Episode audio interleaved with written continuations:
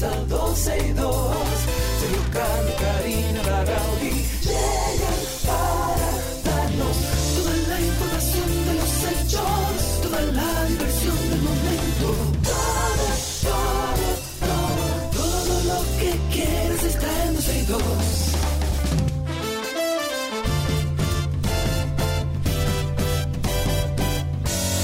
El reloj ya ha marcado las 12, comienza 12 y 2. Sergio Carlos y Karina Larrauri llegan para darnos toda la información de los hechos, toda la diversión del momento.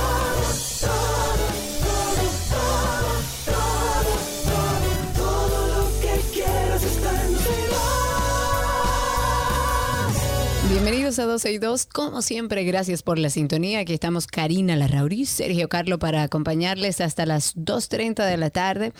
En informaciones, uno a veces quisiera como traer muchísimas buenas noticias, sentarse aquí a decir todo lo bueno que está pasando.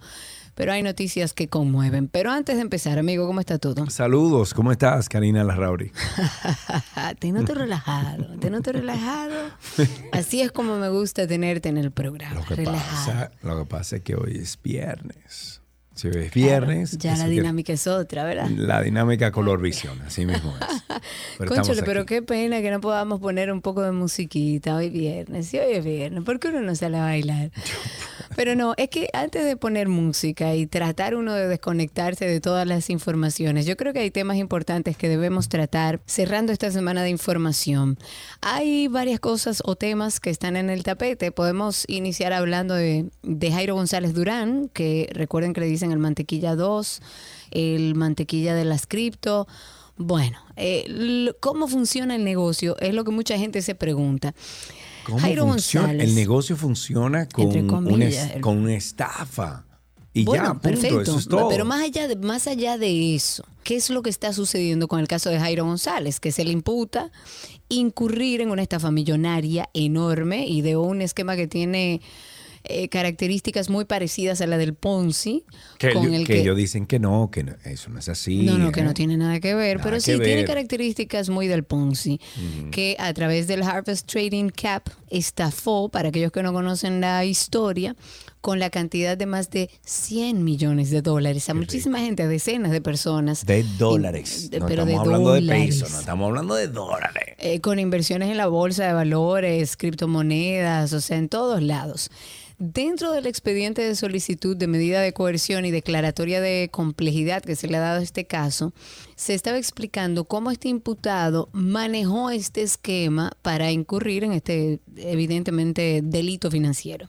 Pues según el expediente que estuvimos revisando, fue a partir del 2019. Igual, aquellos que, que han seguido ya las redes sociales de Jairo se dan cuenta que él llevaba una vida bastante eh, digamos que holgada. Holgada, Eh, a partir del acomodada, 2019 ostentosa. Eh, bueno, yo no quería decir ostentosa, pero sí un poco. A Ey. partir del 2019, cuando Jairo o Mantequilla 2 ideó este esquema, Este, empezó este una sería ruta en mantequilla ascenso. 3, o- ojo. Sí. Sí, no, dos, hay, un, hay, un, hay un mantequilla 2. Bueno, pero ese, me lo 3. perdí. Ok, bueno, Ok. 2.0 es este, porque esto es con cripto también. Sí, exacto. Bueno, lo que dicen los fiscales, que ostentando la condición de participante en el mercado de valores, sin contar con la autorización de la Superintendencia de- del Mercado de Valores de la República Dominicana, porque eso está regulado, no es que, ah, yo voy a entrar ahora en el mercado de valores, no. no, tú tienes que Eso estar está regulado. por la Superintendencia del Mercado de Valores. Pues él se identificó como corredor de bolsa, como fondo de inversión para captar los valores de las personas que invirtieron en Harvest, en Harvest Trading Cap.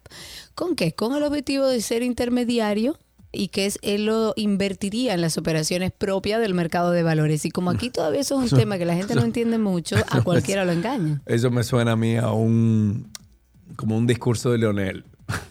Que dice Rarísimo. mucho y no dice nada.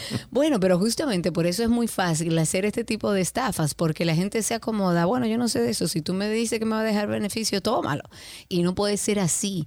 Pues él estafó a un grupo, este caso ya se declaró complejo, y este señor estafó a un grupo de personas, como comentábamos creo que ayer, con 952.228 dólares norteamericanos equivalente a unos 53 millones 325 mil pesos dominicanos aproximadamente, además de otros 40 millones, casi 41 millones de pesos y 577 mil 97 monedas virtuales, o sea, lo que llaman criptomonedas, en perjuicio de ya muchísimas víctimas, porque todos los días se suma uno más. Mira, cambiando de tema un poquito, hay nuevas informaciones sobre el caso de la joven Esmeralda.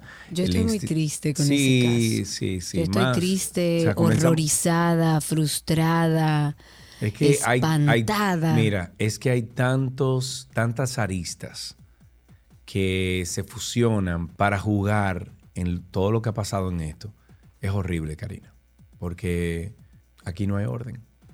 No, y yo veo las noticias y la verdad es que, y hablo quizás en mi condición de mujer, a mí me ha golpeado tremendamente este caso de esta joven y yo creo que ahora me ha horrorizado todavía más con las últimas informaciones que han salido de este caso. Eh, el Instituto Nacional de Ciencias Forenses estableció que la adolescente Esmeralda Richies fue sometida a una actividad sexual violenta, lo que provocó esta hemorragia que desencadenó en un shock hipovolémico, así se llama. La fiscalía solicitó 12 meses de prisión preventiva en contra del profesor John Kelly Martínez, quien es imputado como principal sospechoso de la muerte del adolescente, pero el órgano de justicia también pidió la imposición de presentación periódica en contra de Rubiel Morillo Martínez, quien es el primo del imputado, con su complicidad a todo esto. El Ministerio de, Público ha dado la calificación jurídica provisional a los hechos cometidos por el imputado como violación sexual y asociación de malhechores eh, para cometer un delito previstos en los artículos 265, 266, 331 del Código Penal Dominicano. Por donde quiera que se vea este caso, es un caso más de una mujer que está desprotegida bajo el sistema sociopolítico de República Dominicana. Tristemente es así. Uno no llama a acusar a que este gobierno quería que pasara eso, evidentemente, y hemos visto es las una cosa de muchos gobiernos, eh, Karina, esto es cosa de muchas décadas. No estamos hablando de este gobierno, pero lo incluye. La mujer dominicana no tiene ninguna herramienta. Estamos completamente desprotegidas. Dentro de esta actualización, de esta eh, horrible noticia, hablan de un, de un shock hipovolémico. Mucha gente se pregunta de qué se trata y estuve viendo un video de Lilian Fonder en la cuenta de SN que quiero compartir para que ustedes escuchen más o menos de qué se trata esto y cuál es la opinión de esta ginecobstetra. Estamos consternados con la muerte de Esmeralda Richie, la joven de 16 años de Higüey. Pensábamos que estaba embarazada, que se había tomado unos medicamentos Hoy la Procuraduría presenta su nota de prensa donde dice que el reporte de INASIF valida que murió por un shock hipovolémico a causa de una relación violenta. Un shock hipovolémico es quedarse sin sangre. Se le fueron la sangre de sus órganos vitales más importantes, el corazón, el cerebro, el hígado, los riñones. No hay sangre y muere. Pero ¿qué tan fuerte ha sido esa relación sexual? Haber provocado un shock hipovolémico, que ella se desangrara, pues no me lo explico. No me lo explico, tiene que haber sido algo demasiado agresivo y probablemente haber utilizado algún elemento. Estas son, bueno, parte de la opinión de Lilian Fonder. Eh, entiendo eh, que son incluso informaciones fuertes para compartir, duras, densas. Eh, por eso digo que estoy horrorizada, que ojalá ver el desarrollo de de este caso y ver realmente lo que pasó. Pero si es así, como se ha ido presentando, la verdad es que causa muchísima indignación y tristeza lo que está pasando con la desprotección de la mujer dominicana. Vamos a hablar ese de mismo tema. Sí, sí, yo iba a hablar de eso mismo, las tres causales. ¿Por qué no puede ser que en el año 2023, después de tantos años de nosotros hablar sobre las tres benditas causales, el ministro de Administrativo de la Presidencia y presidente del partido PRM, eh, estamos hablando de nuestro amigo Paliza, dijo que a pesar de estar de acuerdo, y ahí es que el problema es el problema, con, a pesar de estar de acuerdo con las tres causales, él apoya que se haya aprobado el Código Penal sin su inclusión. Según Paliza, se debe seguir trabajando por las iniciativas que no tienen los niveles de consensos adecuados, que eso es embuste, porque sabemos que en las últimas mediciones que han hecho sobre este tema, Karina, eh, 65, 67% de la población dominicana está de acuerdo. Pero le hace mucho ruido, le hace mucho ruido político partidista, aunque te voy a decir algo, estoy un poco de acuerdo con Paliza en el sentido de que apremiaba tener un código penal nuevo, sobre todo con todos los casos Sí, abiertos y con todo lo que está pero sucediendo. Pero ¿cuántos años estamos nosotros debatiendo el tema de las no, tres no, causales? estoy de acuerdo Décadas. y sobre todo lo ¿Cuándo que me entonces llegamos a un consenso, Karina? No, estoy de acuerdo. Lo que, lo que me preocupa en este caso en particular es que haya quedado, digamos, que un dejo de este tema dentro del código, porque eso nos da una señal de que ese tema no se trata más, a menos que la sociedad no quiera, porque evidentemente nosotros hemos demostrado que la sociedad tiene la palabra. Pero esto es un tema que debió, ok, esto no logramos el consenso, perfecto, no logramos el consenso, pero vamos a sacar este tema completo Cari. y hacemos un compromiso con la población de tratarlo de esta manera y de manera Karina, especial. ¿no? Karina, esto se va a olvidar. Bueno, sobre este mismo tema, la senadora del Distrito Nacional, Farideh Raful, defendió su no al voto a la pieza del Código Penal. Ella dijo que considera que penaliza a la mujer, por lo que espera que se revisen las modificaciones correspondientes en la Cámara de Diputados. Y ella lo ha dicho muchas veces, yo creo que es una de las más coherentes dentro del partido al que pertenece. Ella dice que un código sin causales es un retroceso, un código que sanciona, penaliza y castiga a la mujer más pobre de la República Dominicana. La Fiscalía de La Vega eh, solicitó al juez de atención permanente un embargo retentivo consistente a 50 millones contra los propietarios del edificio que albergaba la empresa RS Multimuebles. Esa es la empresa que tenía ese edificio que colapsó Sí. en La Vega, Karina, y que colapsó el pasado mes de enero y así dejó como resultado una persona fallecida y varias heridas al quedar atrapadas entre los escombros de este edificio. Además, solicitan enviar a prisión a los ejecutivos de la empresa. Eh, ahí está Jesús María Sánchez, Jorge Alberto Rosario. Y en el caso del embargo, la fiscal del titular de La Vega, Aura Luz eh, Martínez, explicó que el monto económico solicitado es para posible indemnización de las víctimas. Perfecto. ¿Tú sabes lo que es la operación Mapache? Mi amor, es un mapache.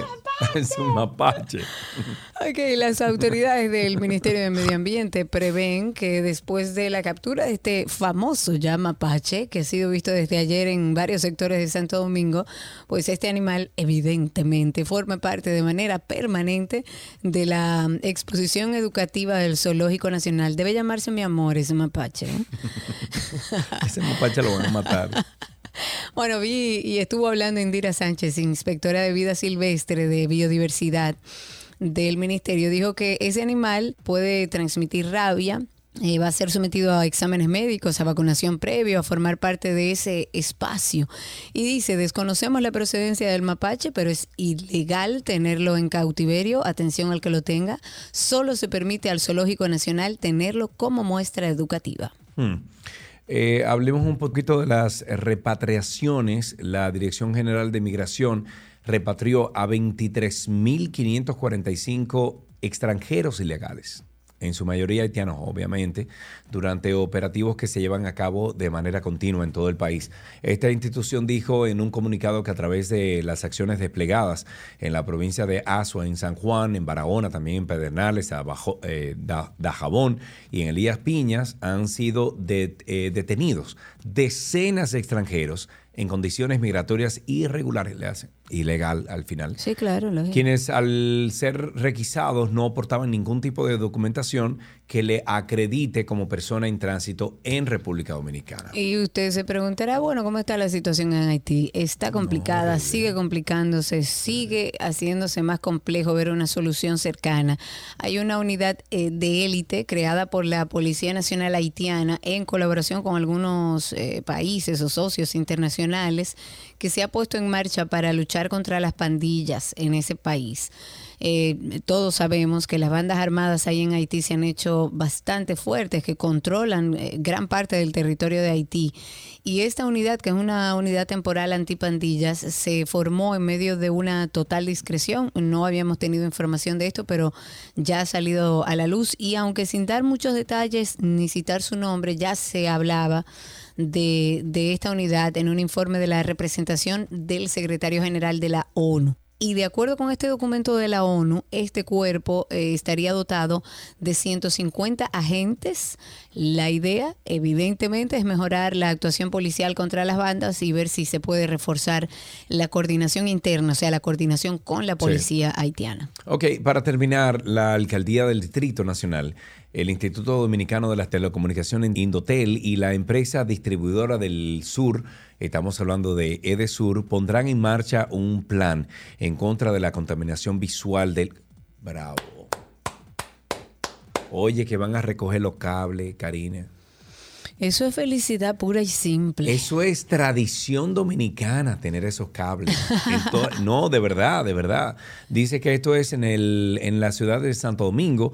Eh, esto conlleva la ejecución de acciones conjuntas para el retiro de, de esos cables propiedad de las empresas de telecomunicaciones que se encuentran haciendo uso del dominio público en condiciones no adecuadas y que obstruyen el libre tránsito del ciudadano. Bravo. No hay otra cosa que decir. Definitivamente yo creo que eso es un tema que todo el mundo está esperando. De hecho, ahí en la, aquí cerquita de la emisora hay un en la- sobre la López de Vega o sobre la Tiradentes, que yo le saqué hasta una foto porque yo dije, no, es que ya esto es bizarro. ¿Por qué? ¿Qué es? Porque aquello era una maraña enorme que yo decía, pero lo que yo no entiendo es cómo es que trabajan. O sea, ah, se me fue la luz, se rompió un cable. ¿Cómo trabajan? Ya, con una plantilla, con, con cualquier cosa que le dé electricidad. Un O sea, inversor, yo no con lo lo que sea. Ojalá, Tú sabes- ojalá. tú sabes que aquí en el país- Eso no lo van a soterrar Espérate. nunca, pero por lo menos que lo, lo organicen. Sí, pero tú sabes, Karina, que aquí, en, aquí fabrican inversores. Lo sabes. Eh, sí, claro. Pero son lo inversores. ensamblan. Pero ya tú sabes, inversores. No, cualquier cosa. ¿Y qué tiene que ver eso con los cables? Bueno, a falta de banca, ¿sabes? O sea, aquí se va la luz, esos cables lo van a recoger, pero no lo van a recoger. O sea, No, hombre, no. Hoy es viernes, señores. Y Nube mi negra, nube optimismo negra. ha vuelto, mi optimismo ha vuelto, así que no se Oh, preocupen, yes. estoy aquí. No necesariamente con el tema de medio ambiente, pero, pero mi optimismo ha vuelto. Estoy aquí y estamos aquí hasta las 2.30 de la tarde. Hoy es viernes, estamos en vivo a través de Twitter Spaces, pueden conectarse con nosotros. También estamos en vivo a través de 12y2.com y siempre les recordamos antes de finalizar que tenemos un podcast, un podcast que nació en medio de la pandemia, un podcast que también nació con el ánimo de poder acompañar a muchas personas que están viviendo temas de emocionales o temas de trastornos o de salud mental y no tienen idea de lo que les pasa. El dolor es una sensación que experimentamos desde que nacemos, es una emoción natural. El dolor lo podríamos describir mejor como un sentimiento. Básicamente es un sentimiento de una sensación desagradable que viene causado por una emoción. ¿Cuántas veces nos hemos visto en situaciones en las que por no lidiar con ese dolor buscamos escapar de él, llevándonos a cosechar un trauma mucho más importante en nuestra vida y por mucho más tiempo de lo que debería? Porque nadie nos explicó que el dolor es válido. Eso no es nada, olvídate de eso. Tú te vas a poner así por eso. Tú te vas a poner tan triste o, o te va a doler de esa manera por una cosa tan insignificante. Pero además tengo la situación por encima de que no me permito sentir esa vergüenza porque entiendo que no debo sentirla, porque entiendo que no lo vale. Entonces me quedo como trancado en una situación de sentí esto, pero no me permito sentirlo. Si no me permito sentirlo, nunca lo voy a poder solucionar. Karina y Sergio, After Dark. Karina y Sergio After Dark, estamos en todas las plataformas de podcast y así empezamos 12 y 2 en el día de hoy. Todo lo que quieres está en 12 y 2.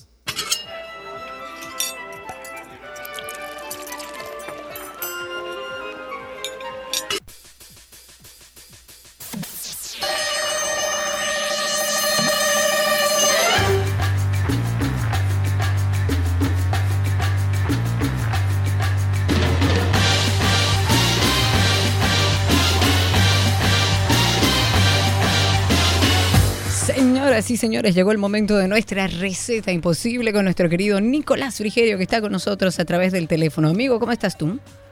Muy bien, ¿y ustedes? Yo estoy muy bien aquí, tranquila, eh, con hambre, o sea que ahora nos va a dar más hambre. Somos dos. Y lo peor de todo que yo te voy a dar la receta y voy a seguir con el hambre igual. No, pero a ti no te pega. A ti no te pega porque tu comida debes tener a tu alrededor. Eh, sí, es, es increíble eso. ¿eh? Trabajamos rodeado de comida y siempre comemos a deshora, no es comemos. así, que vive el trabajo y la edad Sí, productiva, amigo. ¿Te vas a quejar? No, no, no, no, no. Jamás. No hay necesidad, no hay necesidad. Nicolás Frigerio siempre ha sido protagonista de esta receta imposible porque Nico no envía las recetas, la hace de la cabeza, la tira al aire y jamás sabemos de esa receta. Pero les tengo un truco. Pueden ir al usuario de Nico como Nico el Chefo en Instagram y por ahí cualquier cosa que usted quiera saber de esta receta, pregúntesela que dos o tres meses después él le responde. Muy bien. Nico, hemos hecho una semana completa de cream cheese. ¿Qué tienes por ahí? ¿Alguna receta con cream cheese que podamos preparar? Bueno, vamos a preparar unos rollitos tipo wraps eh, de cream cheese y salmón ahumado. Oh, y que eso va suena súper bien. para, sí, como para brunch o desayuno también. Eh, va súper bien, o bueno, o en la tarde eh, con algún aperitivo también va súper, súper. Eh, son muy fáciles de preparar y lo bueno es que lo podemos preparar hoy, por ejemplo, y consumirlo mañana. O sea que se, se pueden preparar con anterioridad. Lo que vamos a necesitar es tortilla de, de wrap, de, de las que son de harina, pero hay unas eh, en el súper normal, casi siempre hay, que son de espinaca, son verdes, y va súper bien para esta preparación y, y son muy sabrosas además. Entonces, si consiguen de esa, pues mucho mejor. Si no, la tortilla eh, de trigo blanca eh, que siempre utilizamos para cualquier quesadilla Ok. vamos a necesitar cream cheese, que desde ya lo que vamos a hacer es que cuando lo compramos en el súper lo dejamos fuera de la nevera, para que vaya... eh, Para que no esté tan ablandando. compacto. Sí, si no después da mucho trabajo poder mezclarlo. Vamos a necesitar también limón amarillo, eneldo, que viene, está junto con los con las hierbas en estos tarritos rectangulares, así como está el romero, el tomillo, la albahaca, pues también está el eneldo. Entonces, ese es el que vamos a utilizar.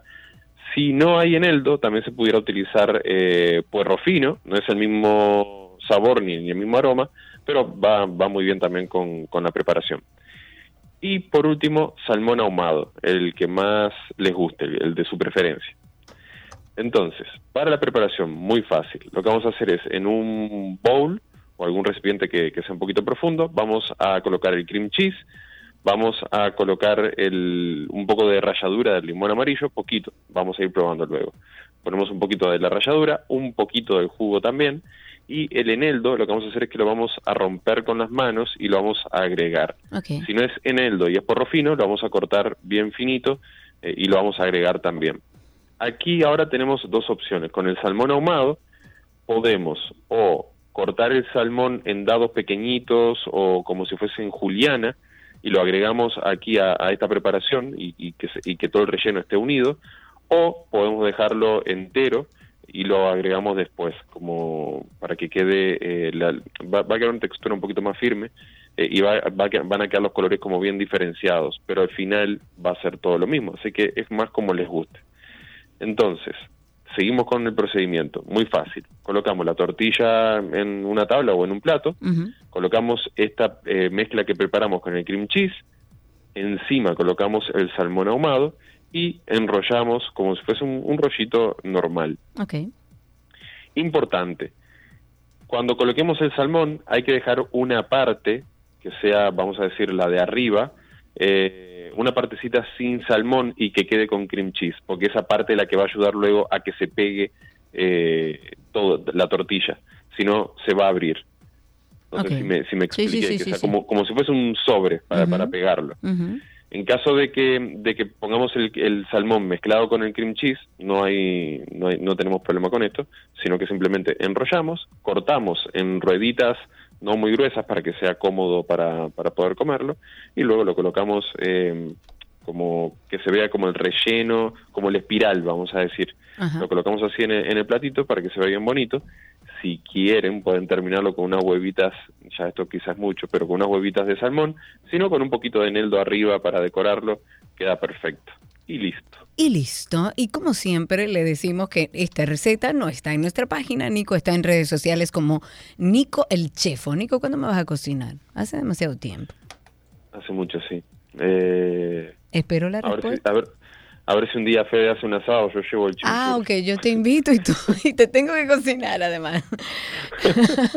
Nico, muchísimas gracias. Un abrazo grande. Gracias siempre por estar con nosotros y compartir dentro de nuestro espacio. Recuerden ustedes que la receta imposible de los viernes no está en nuestra página 12y2.com, pero sí hay muchísimas recetas, recetas durante 14 años que hemos cargado ahí por si se pone creativo este fin de semana. Hasta aquí nuestra receta del día.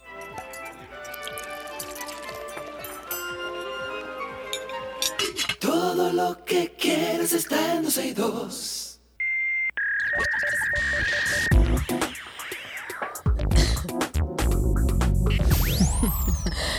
Ok, estamos en lo mejor de la web. Ya se siente el viernes aquí en 12 y 2. Empieza a sentirse.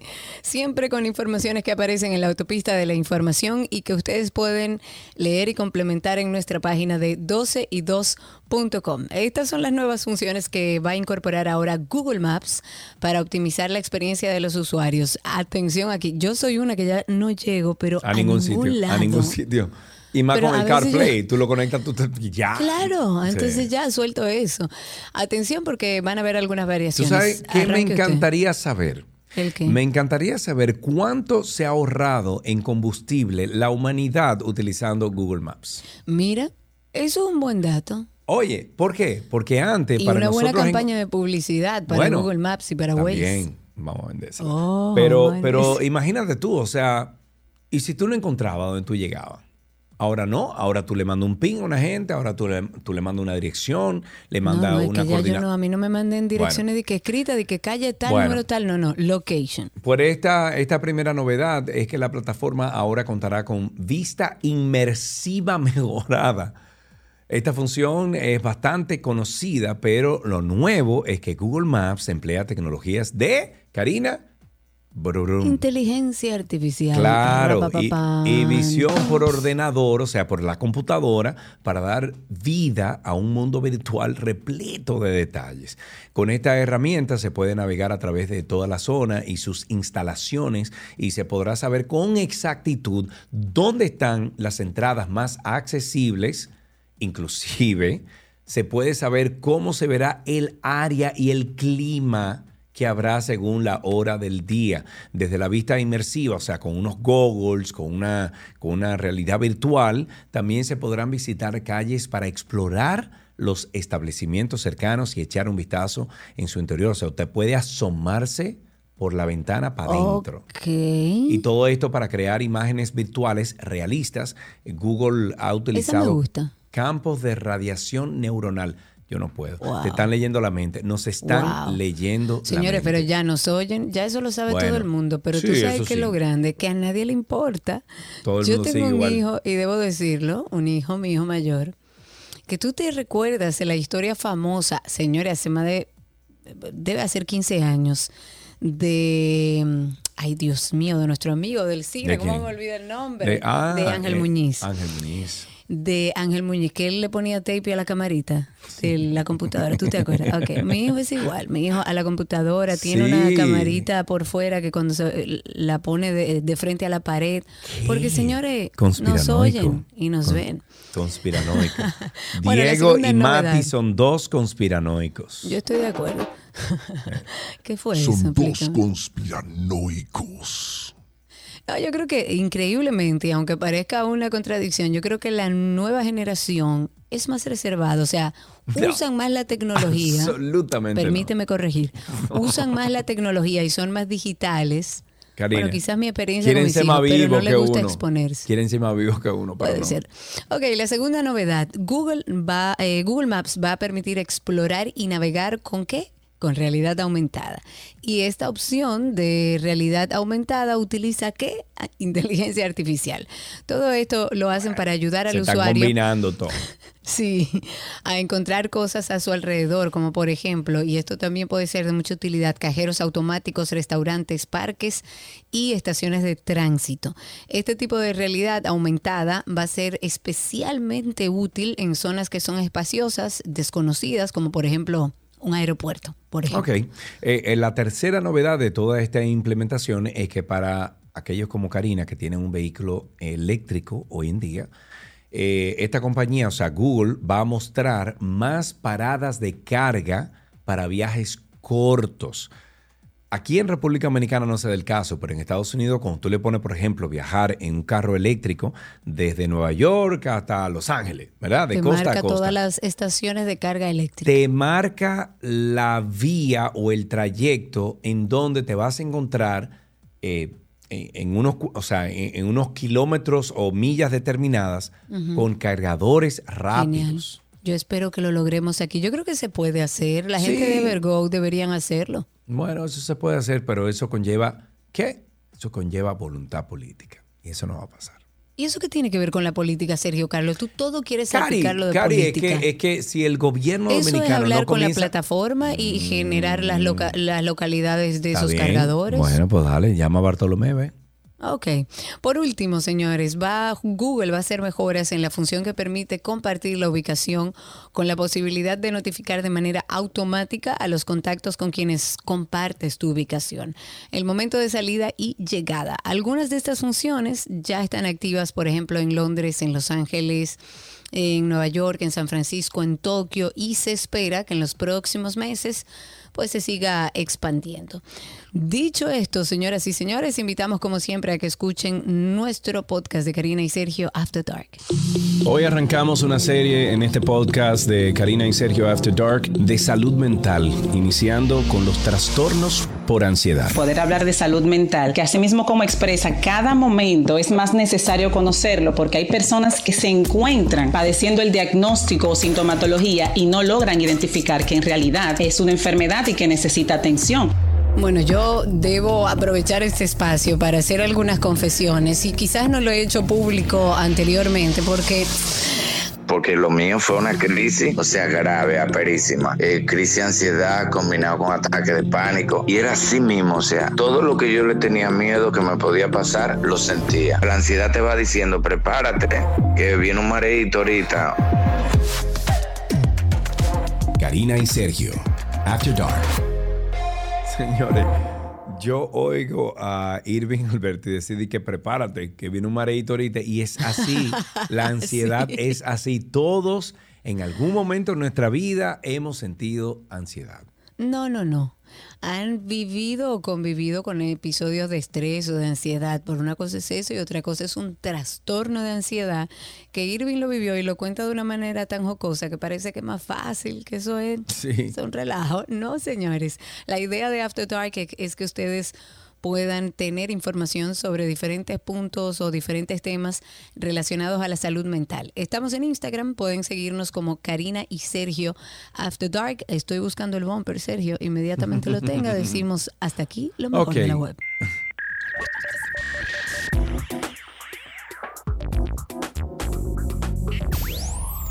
Re- Lo mejor de la web llega a ustedes gracias a Aeropack, mi courier. Todo lo que quieres está en 262.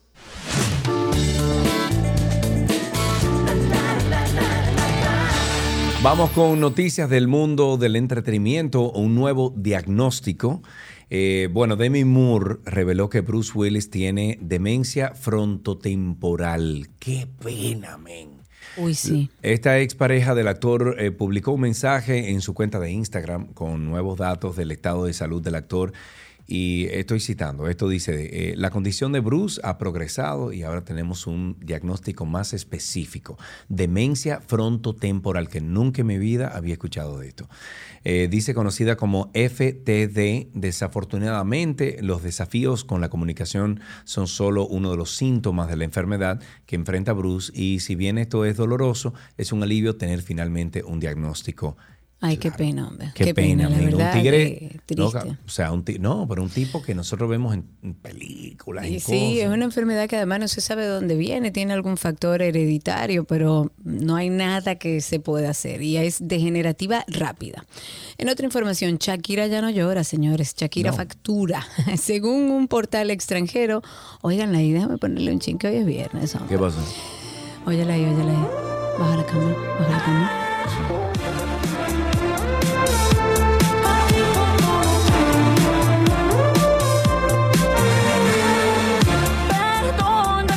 Según un portal extranjero, Shakira se ha embolsillado nada más y nada menos que 22 millones de dólares. ¿Qué que se tire? Estoy yo raneando por 100 mil Por menos, por 100 mil qué? dólares. Ah, muchacho. Ah, no, Karina, es espérate, mucho. yo tan rata no soy. Señores, 22 millones de dólares gracias esto a las tres canciones dedicadas a su expareja Gerard Piqué. Todo porque han sido sencillos totalmente exitosos alrededor del mundo, sonando no solo en plataformas digitales, sino en millones de emisoras y eventos multitudinarios que también pagan, por supuesto, para tener los últimos sonidos de la barranquillera en su playlist. Ok.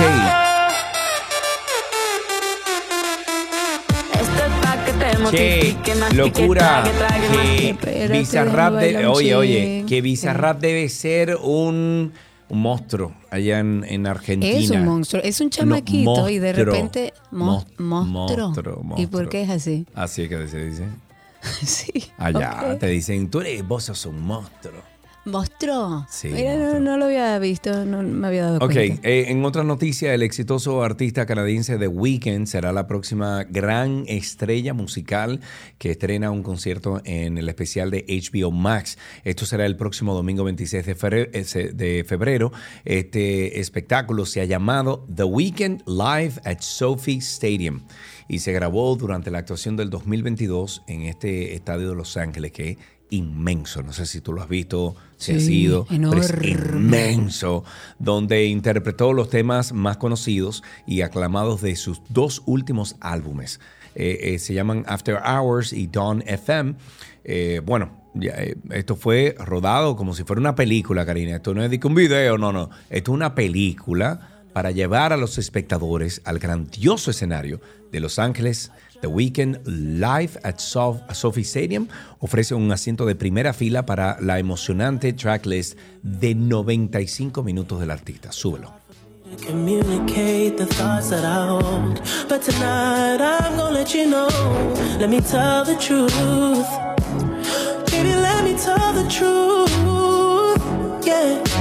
You know what I'm thinking. See it in your eyes.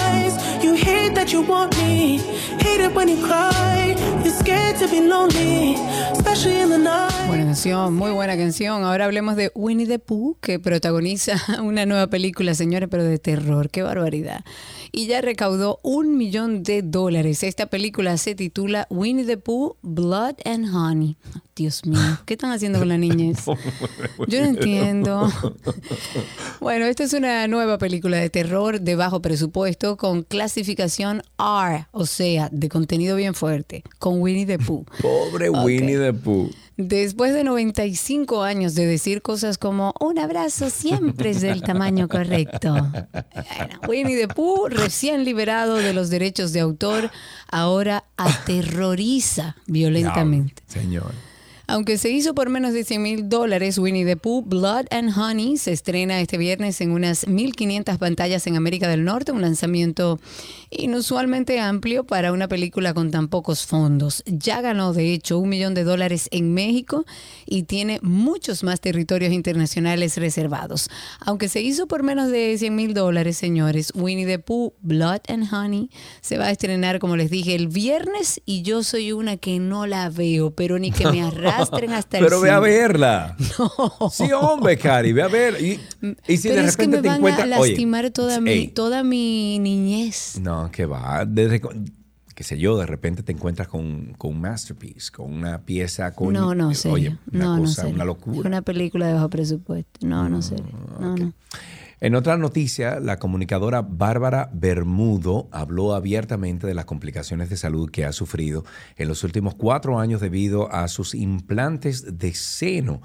Esta presentadora publicó un extenso video en, sus redes sociales en el que estaba contando que tras 17 años de haberse hecho esta cirugía de aumento de busto, o sea, de los senos, y tras dar a sus hijas... em, se, descu- eh, se descuidó básicamente y no cambió sus implantes, aclarando que lo recomendable es hacerlo cada 10 años debido al material tóxico que podrían eh, generar estas prótesis. A mí me aterra- Oye, ¿eh? ate- aterroriza ese tema con las mujeres. Sí, escuchen un poco de la declaración de Bárbara Bermudo. puede ayudar a otras mujeres. Aún no me hago la explantación, pero espero que una vez me remuevan mis implantes mamarios yo pueda decir que me siento un poco mejor de salud. Y mm, creo que Está he tocado fondo ahí. por el tema de, de mi salud, confiando en que una vez mis implantes salgan de mi cuerpo, yo pueda volver a recobrar mi salud. Y este mensaje para aquellas mujeres. Bueno, esto es parte de lo que dice Bárbara Bermudo. De hecho, esto es un tema que no necesariamente ocurre en todas las mujeres. Ocurre, y tal como ella lo dice ahí, eh, quizás en mujeres que tengan implantes eh, de otras generaciones y que tarden el más del tiempo que se estima lo tenga dentro de su cuerpo. Pero este tema nosotros lo tratamos en Karina y Sergio After Dark. Ustedes pueden buscarlo. Es uno de los tantos episodios que tenemos ahí porque es una enfermedad eh, que tiene cierta sintomatología que empieza ahora a compartirse. Así que búsquenlo en Karina y Sergio After Dark. Ok, para... Dime, ¿qué ibas a decir? No te iba a decir nada, respira. Para terminar, Leonardo DiCaprio, eh, bueno, parece que se enfadó Karina. Esto es un poquito de entretenimiento, obviamente. Claro. Pero eh, a principios de enero del 2023, una supuesta nueva pareja del actor lo colocó, eh, vamos a decir que en los ojos de severas críticas en su contra, porque a pesar de que nunca se confirmó nada, Camán ahí. ¿Tú te acuerdas de eso, Camán ahí? Ah, claro, lógico que no. de- Eso todavía se ¡Camán usa camán ahí. Bueno, pues agarraron Camán ahí, eh, a este señor cenando con amigos, eh, pero sentado junto a una jovencita, modelo, eh, se llama Eden Polani, de 19 años de edad. Este intérprete de 48 años, Leonardo, estaría interesado en frenar lo que su posible última relación provocó, que provocó que fuera acusado de tener un patrón sobre la edad que tienen las mujeres con las que él sale. Bueno, que son jóvenes. Son que jóvenes. no sé si es coincidencia, pero cada vez que uno ve a Leonardo lo ve con una muchachita de 22. Pero se molestó porque él dijo, ya está bueno, no hablen tanto de eso, esas cosas no tienen importancia, pero bueno, llama la atención nada más. Pero, pero qué coincidencia. Qué cosas de la vida. Hasta aquí, entretenimiento en 12 y 2.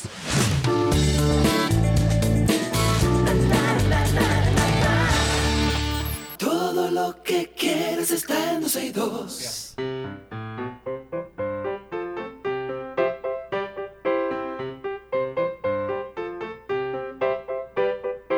Ya estamos en nuestro segmento de ¿Qué aprendiste? Hoy siempre invitamos a nuestros pequeños a que nos llamen, nos cuenten cómo les fue en el colegio, qué aprendieron en el día de hoy al 809-562-1091. Y ya tenemos en la línea a Gabriela que está con nosotros. Hola Gabriela, ¿cómo estás? Hola Gabriela. Eh, yo, hice- yo, yo, eh, ya estoy de cumpleaños mañana. Mañana estás de cumpleaños, Gabriela. ¿Y cuántos años vas a cumplir? Cuatro. Cuatro años. ¿Y fuiste al colegio hoy? Sí. ¿Y qué hicieron en el colegio? Cuéntame un poco de lo que hicieron. Eh, cantar cumpleaños. Te cantaron cumpleaños. ¿Y qué tú quieres que te regalen de cumpleaños? Eh, una muñeca. Una muñeca. Muy bien. ¿Y te sabes la cancioncita de Estrellita? Sí. Cántamela un chin. Estrellita. ¿Dónde estás? Te pregunto qué En el cielo o En el mar. una parte que se Muy bien, muchísimas gracias Gabriela por llamarnos. Aquí tenemos regalitos para ti en este segmento de ¿Qué aprendiste hoy?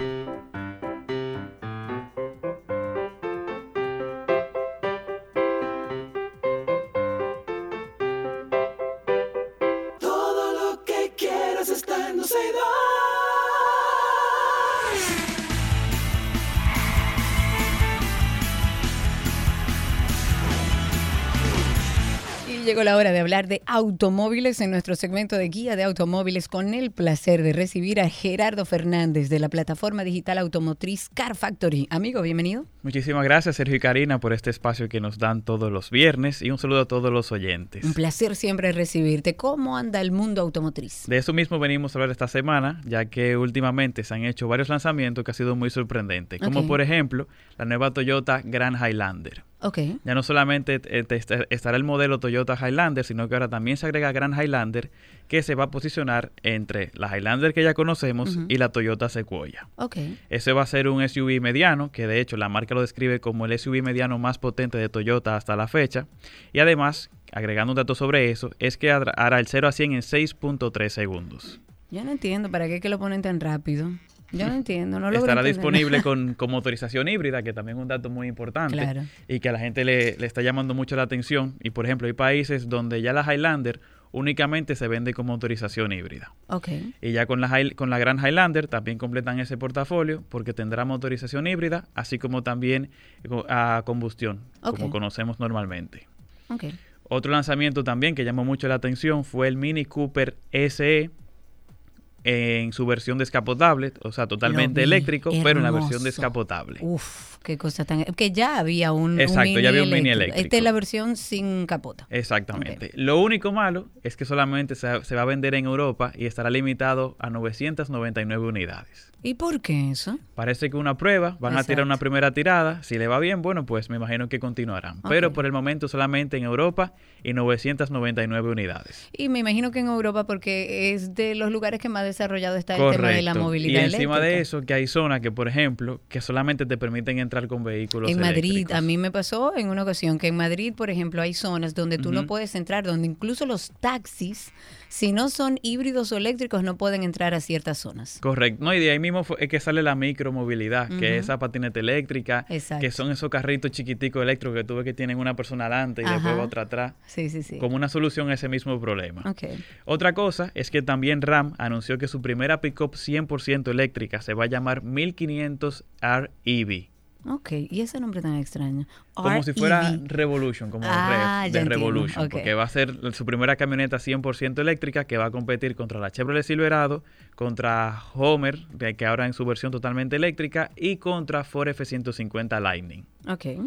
Además, BMW también actualizó la semana pasada el X5 y X6, ahora con, un nuevo, con una nueva parrilla, nuevos faros delanteros, aunque el cambio fue muy sutil en la parte exterior, en el interior sí fue que recibió la nueva pantalla Curve de BMW, que ha sido tendencia en el mercado, de los fabricantes poniendo pantalla continua, además de eso, una nueva gama de motores, y obviamente se queda la versión M con 530 caballos de fuerza.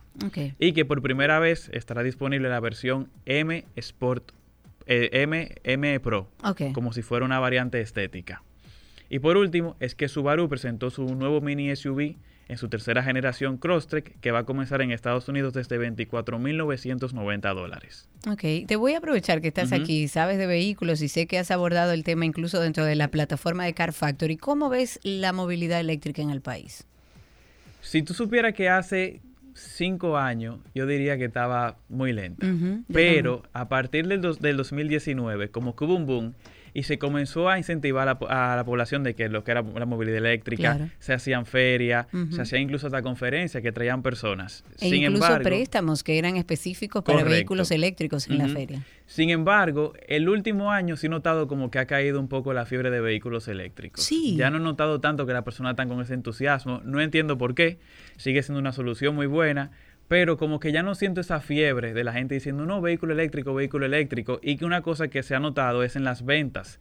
Creo que llegamos a 1.500 ventas de unidades de aquí, de carro eléctrico. Sin embargo, en el último año, según no me falla la memoria, creo que solamente se vendieron 200 o 300 carros eléctricos. Qué algo así. raro, a mí me, me resulta muy extraño. Quizás le falta vivir la experiencia y, y endosar un poco la información del, del tema de los cargadores, porque yo tengo un vehículo eléctrico, una BID, Sí. y yo me muevo para todos lados, Gerardo.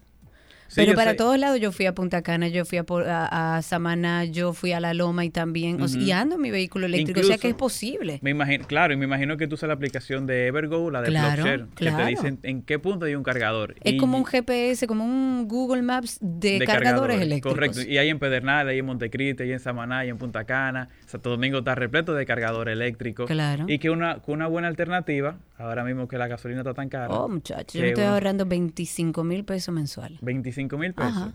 ¿Y cuánto paga con, para llenarlo mensual? Para, para, con electricidad. Con eléctrico. Es alrededor de 4 mil pesos más, es lo que me... Y sin contar la parte del mantenimiento. Eh, Exacto, que no tiene mantenimiento, que yo a la otra sí. Yo creo que la movilidad eléctrica va a empezar a, a ser una realidad en República Dominicana. Creo que también faltan un poco de estímulos alrededor del gobierno, del Sí, Estado, Es correcto. para que la gente se anime, pero también está el tema de mucha gente que conozco que está haciendo la transición, o sea, eligió un híbrido para luego terminar en un eléctrico. Claro, ¿Qué tú y hay- recomiendas? Sobre eso. Ajá. No, eso, eso está perfecto. Que si no están muy convencidos de la tecnología, que se compren un híbrido, que van a tener como la parte de combustión, pero al mismo tiempo van a tener la parte eléctrica. Ahora, hay algo que Nissan se dio cuenta. Ellos tienen el sistema iPower, que es un, un carro eléctrico, pero que funciona a gasolina. ¿Cómo? Es así, o sea, suena, suena un poco extraño, pero Nissan iPower una te- es una tecnología que funciona con un generador de gasolina, pero que alimenta las baterías y las baterías son las que mueven el vehículo. Es una tecnología que está haciendo como media transición entre lo que llega el 100% de movilidad eléctrica y en lo que terminamos de, de sacar toda la bomba o la tecnología de combustión. Ellos hicieron como esa transición que comenzó en Europa, pero que ya está le- llegando a Latinoamérica Claro. y que la verdad se hace muy interesante, específicamente en mercados como el de nosotros. Claro, y yo doy fe y testimonio de que la movilidad eléctrica es posible en nuestro país, quizás en una familia de varios miembros donde hay varios carros, yo le diría, bueno, quédese uno de combustión por si tiene Claro. que ir Haití y, y no tiene cargadores en la zona, pero es posible. Así que anímese, investigue y yo estoy en la mejor disposición de educar con lo que he aprendido en el poco tiempo que tengo con movilidad eléctrica, pero es posible. Hacen falta algunos elementos para que siga creciendo el mercado, pero es posible. Sí, Gracias 100%. Gerardo. ¿Qué hay de nuevo en Car Factory? Bueno, al mediodía, hace como, déjame ver, hace como 40 minutos, subimos una bomba. ¿Cómo una bomba? Subimos los carros más defectuosos aquí en República Dominicana. Oh, un video Dios. completo que dura como 10 minutos, pero hay una lista que te dice toda la marca y los carros defectuosos que tú no deberías comprar. Ok. Entonces vayan a YouTube, que lo invitamos a todos a que vean ese video, donde se van a encontrar vehículos que ustedes no pensaban que iban a pasar, eh, que iban a estar ahí, como también carros que ustedes sí se esperaban que iban a estar en esa, en esa En lista. esa lista, seguro ya la gente está haciendo mentalmente una lista. Así que pasen por Car Factory RD en redes sociales. Asimismo lo encuentran en YouTube. Gerardo, muchas gracias. Gracias a ustedes. Un placer siempre recibirte y hasta aquí Guía de Automóviles en 12 y 2.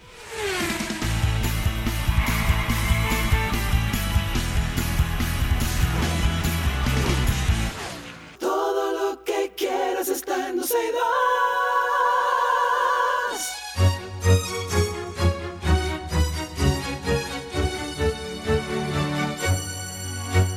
Estamos en Arte en 12 y 2 y la verdad que para un tema mm, extraordinario que vamos a tratar en el día de hoy recibimos a la actriz dominicana Camila Isa y junto a ella vamos a conocer todos los detalles de la serie El grito de las mariposas. Camila, bienvenida, gracias por estar aquí. Gracias a ustedes por recibirme. Qué bueno tenerte aquí, qué buena esta noticia de que por ahí ya viene una serie que trata un tema que bueno, es muy neurálgico incluso en nuestra historia, que es el tema de las hermanas Mirabal.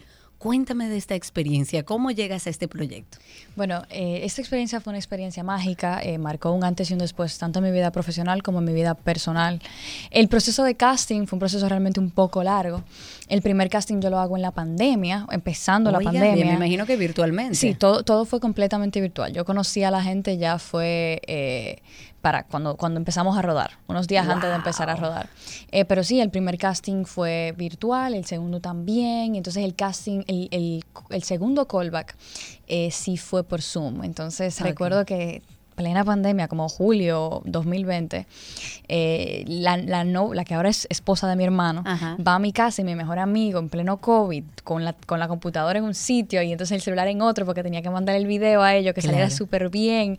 Entonces, como una cortina atrás, o sea, un, todo lo que tuviste que hacer. El, exacto, tratando de hacer el setup lo más profesional posible, estoy haciendo comillas, eh, pero realmente era todo en casa y en ese momento ya uno está preparado, por ejemplo, ya estoy preparada para hacer mis audiciones en no, casa. No, uno se preparó, yo estoy hoy en la radio aquí en cabina, pero regularmente eh, lo hago desde mi casa porque la pandemia hizo que uno buscara soluciones. Exactamente, pero en ese momento no, en ese momento era lo que había. Lámparas en la casa, trípode que eran libros. Pero dime algo, Camila, ¿cómo llega a ti esta, este casting? O sea, tú lo buscaste, llega por coincidencia, llega a través de alguien, ¿cómo te enteras? Bueno, eh, para esta serie se están haciendo, estaban haciendo casting en toda Latinoamérica. Se hace casting en Puerto Rico, se hace casting en Colombia, en Miami, en Los Ángeles, claro, latinos, buscando latinos. Em, y el, casting director que está manejando el casting de República Dominicana me conocía de mi primer proyecto protagónico que fue La Boya. Entonces me contacta y empezamos el proceso de casting y ya lo demás es historia, ¿no? Ay, pero qué lindo. ¿Cuándo te llaman y te dicen, bueno, tienes el papel y para qué papel audicionaste? Eh, yo sabía que yo desde el primer momento estaba audicionando para María Teresa, todo siempre fue para María Teresa. Okay. Em, me dan el papel oficialmente, me parece que mi contrato yo lo firmé en el 2020. Wow. Pero todavía estábamos en pandemia y realmente me fui a rodar en julio 2021. Julio, 25 de julio, casi, casi un año después. ¿Dónde filman esta serie? Completamente en Colombia. Ok. ¿Y, la producción es? Es argentino-española. Una colaboración entre Argentina y España. Ok, y te preguntaba fuera de micrófonos, los actores, actrices, ¿hay dominicanos dentro del cast aparte de sí.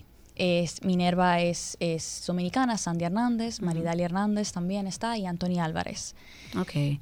¿Cuándo se estrena? Eh, Me muero por verla. El 8 de marzo es exclusivamente por Star Plus. Por Star Plus, ok. Cuéntame un poco de la experiencia. ¿Cómo fue filmar una historia que es tan de los dominicanos? Una historia desgarradora, evidentemente, claro. que se ha hecho conocida en todo el mundo, sobre todo por temas de violencia de género y demás. ¿Cómo fue para ti contar esta historia, ponerte en la piel de una de estas hermanas y además la experiencia profesional con todo el equipo? Bueno, eh, esta, esta fue una experiencia mágica para mí, tanto profesional como personalmente. Fue muy enriquecedora porque trabajé con personas de toda Latinoamérica, tenemos actores cubanos, puertorriqueños, colombianos y, y trabajamos con estrellas de alto calibre de estos países. Entonces, eh, yo, yo soy una persona muy curiosa y hago muchas preguntas. Y yo a ellos, a todos los agarré y les dije, ¿por qué, ¿qué es lo que más te gusta de actuar? ¿Qué es lo que menos te gusta? Donde tú me recomiendas tomar clases de, corto plazo. O sea, eso fue, vamos a decir, en la parte profesional. Eh, pero el, yo me preparé eh, para el personaje. Tuve la dicha de poder trabajar con la familia Mirabal. mi número de un tour por el museo. tuve en contacto con Jacqueline que es la hija de María Teresa. Jacqueline me puso en contacto con Luli, que era la mejor amiga de María Teresa cuando estaban en la universidad. Qué bueno. Tuve una conversación con ella súper larga, en la que ella me dio muchos detalles que yo no pude haber conseguido de otra manera. Claro, sino, sino con una persona que estuvo con ella en ese momento. Y yo saqué muchísimas cosas de esa conversación y saqué como esos pequeños detalles que para mí son lo que crean un buen personaje. Claro. Eh, y que le dan personalidad, porque es bueno hablar con esos cercanos, con los familiares, con gente de mucha intimidad, que pueda darte una visión personal, porque quizás conocemos al, al, emblema, al símbolo que representan estas mujeres dominicanas dentro de nuestra historia, pero hay una parte humana, hay una parte que quizás es la que le, da la personalidad a tu personaje. Y si tú supieras que tú lo mencionas, y eso es una de las cosas que más yo saqué de, de, de hacer este personaje y de trabajar en esta serie, como que uno, uno siempre piensa que los héroes son personas intocables, son diferentes, nacen diferentes. Pero en esta serie yo me di cuenta que realmente eso no es así. O sea, ellos son igualitos que tú y que yo. Y eso hace que lo que ellos hicieron tenga mucho más valor. Claro. Porque ellos también tenían miedo, ellos también se enamoraban, ellos también lloraban. Y entonces, incluso siendo igualitos que nosotros, en la misma piel, ellos tomaron la decisión de entregarlo todo y sacrificarlo todo por la gente que está a su alrededor, por un mejor país. O sea, eso para mí tiene es un, o sea, algo que no hay palabras siquiera para describirlo. ¿Cuál fue el rasgo más distintivo que tú pudiste sacar de María Teresa cuando estabas armando y elaborando el personaje? Para mí, y esto es para mí, Camila, que Sí, es claro. María Teresa, yo no puedo hablar por ella, pero Claro. así fue como yo la trabajé. Para mí, ella era una persona muy vulnerable, que estaba muy en contacto eh, con, su- con- con sus emociones, eh, era empática, eh, era muy curiosa, esto sí lo decían que ella era muy curiosa, se acordaba de todo el mundo. Entonces, esa vulnerabilidad marcó, también tocó algo en mí, porque yo creo que como muchas personas yo cometía el error de pensar que la vulnerabilidad era sinónimo de debilidad. cuando Nada que ver. Es todo lo contrario. Bueno, mira esa mujer lo que hizo con su vulnerabilidad. Exactamente. Entonces ella, ella, ella era muy, ella era muy vulnerable y no tenía miedo de, de expresarse y, y- y sufrió todo este proceso, pero todos los días se levantaba llorando hipotéticamente, eh, y tomaba la decisión de seguir luchando por Claro. un mejor país para su hija, para todas las personas a su alrededor. a su alrededor. ¿Cuántos episodios tiene esta serie? Tiene 13 episodios de 50 minutos. Tres episodios de 50 minutos. Esto no se ha hecho con miras de seguirla continuando porque es una historia que entiendo empieza y termina, ¿verdad? Exacto. Bueno, pero quién sabe. Uno Bueno. nunca sabe. en Star Plus, a partir del 8 de marzo, se estrena y vamos a ver un cast dominicano encarnando a estas mujeres y a todos los que formaron parte de, de esta historia. Hay de diferentes nacionalidades, evidentemente, pero le comentaba a Camila fuera de micrófonos que me encanta la idea que a pesar de que es una producción que no es local, una producción eh, colombiana, argentina, hayan tomado la iniciativa de que haya intérpretes dominicanos dentro de la historia, tratándose de una historia dominicana. Gracias Camila, loca por verte dentro de esta serie. Muchas gracias. Un placer, no se la pierdan a través de Star Plus a partir del 8 de marzo, El Grito de las Mariposas. Hasta aquí Arte en 12 y 2.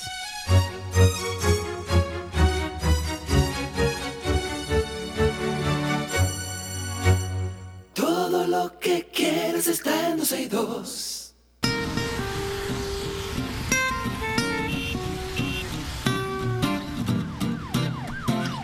Señoras y señores, empezó nuestro segmento de tránsito y circo. La idea, como siempre, es que ustedes nos llamen, nos cuenten cómo está la calle, cómo está el tránsito, cómo anda el circo, al 809-562-1091 a nuestra comunidad. La disculpa de que no estamos en nuestras vías alternativas para escucharnos a través de Spaces y a través de YouTube, porque estamos en el día de hoy aquí en cabina. Eh, Sergio se retira un momentito durante este segmento, así que espero por sus llamadas al 809-562-1091.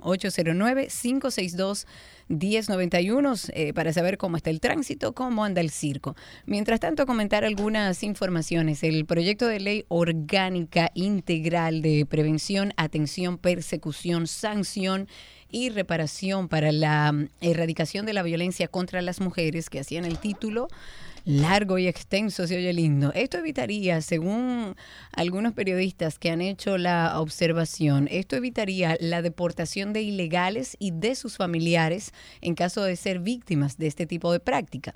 Esta pieza que ya fue presentada, que, que fue sometida por el Poder Ejecutivo, permitiría que las mujeres víctimas de violencia, sin importar su estatus migratorio, gocen de las garantías procesales como son protección y asistencia integral. El artículo, por ejemplo, 77 lo que establece es que las mujeres que enfrentan actos de violencia van a disfrutar de las garantías procesales, además de las establecidas en el ordenamiento jurídico nacional e internacional. Pero también se le va a garantizar el acceso a la justicia, incluyendo patrocinio gratuito, o sea, no tendrá que pagar nada. Eh, se le eh, proveerá de un personal especializado en territorio dominicano. Y la iniciativa eh, consigna en el artículo 4 sobre los titulares de derechos en alguno de sus acápites y párrafos sobre igualdad y no discriminación que sin importar el estatus, las mujeres víctimas de violencia deberán recibir atención. El senador Dionis Sánchez advirtió y ha dicho públicamente que esta pieza lesionaría la soberanía y que debería ser retirada por el Poder Ejecutivo o que sea modificada por el Congreso.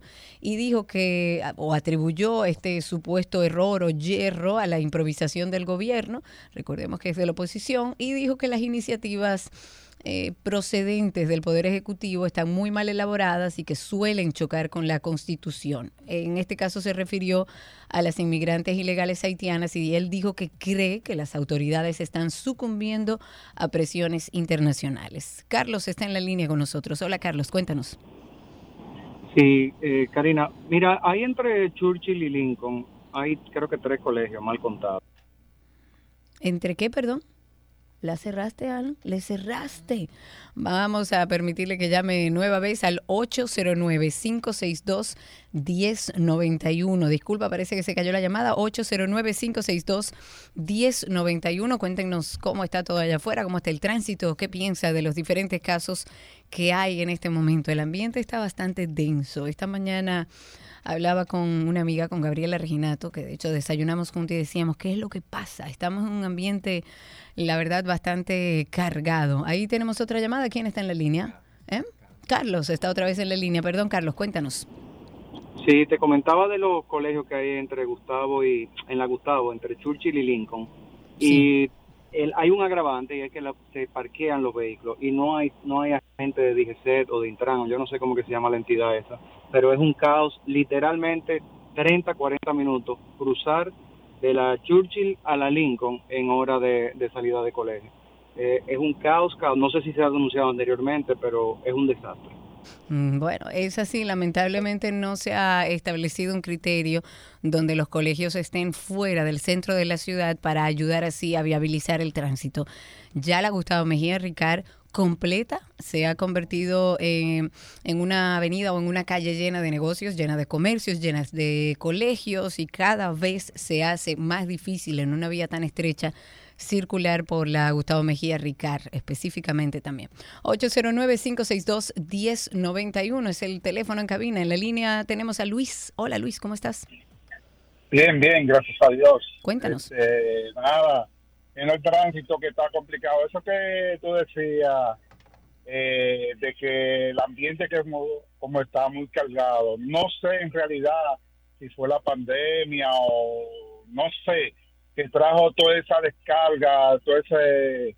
Yo hago Uber, mira, y a diario, a diario, ya los motoristas se meten por los túneles, ya esto está como una selva y hacen cosas que yo no sé en realidad qué es lo que está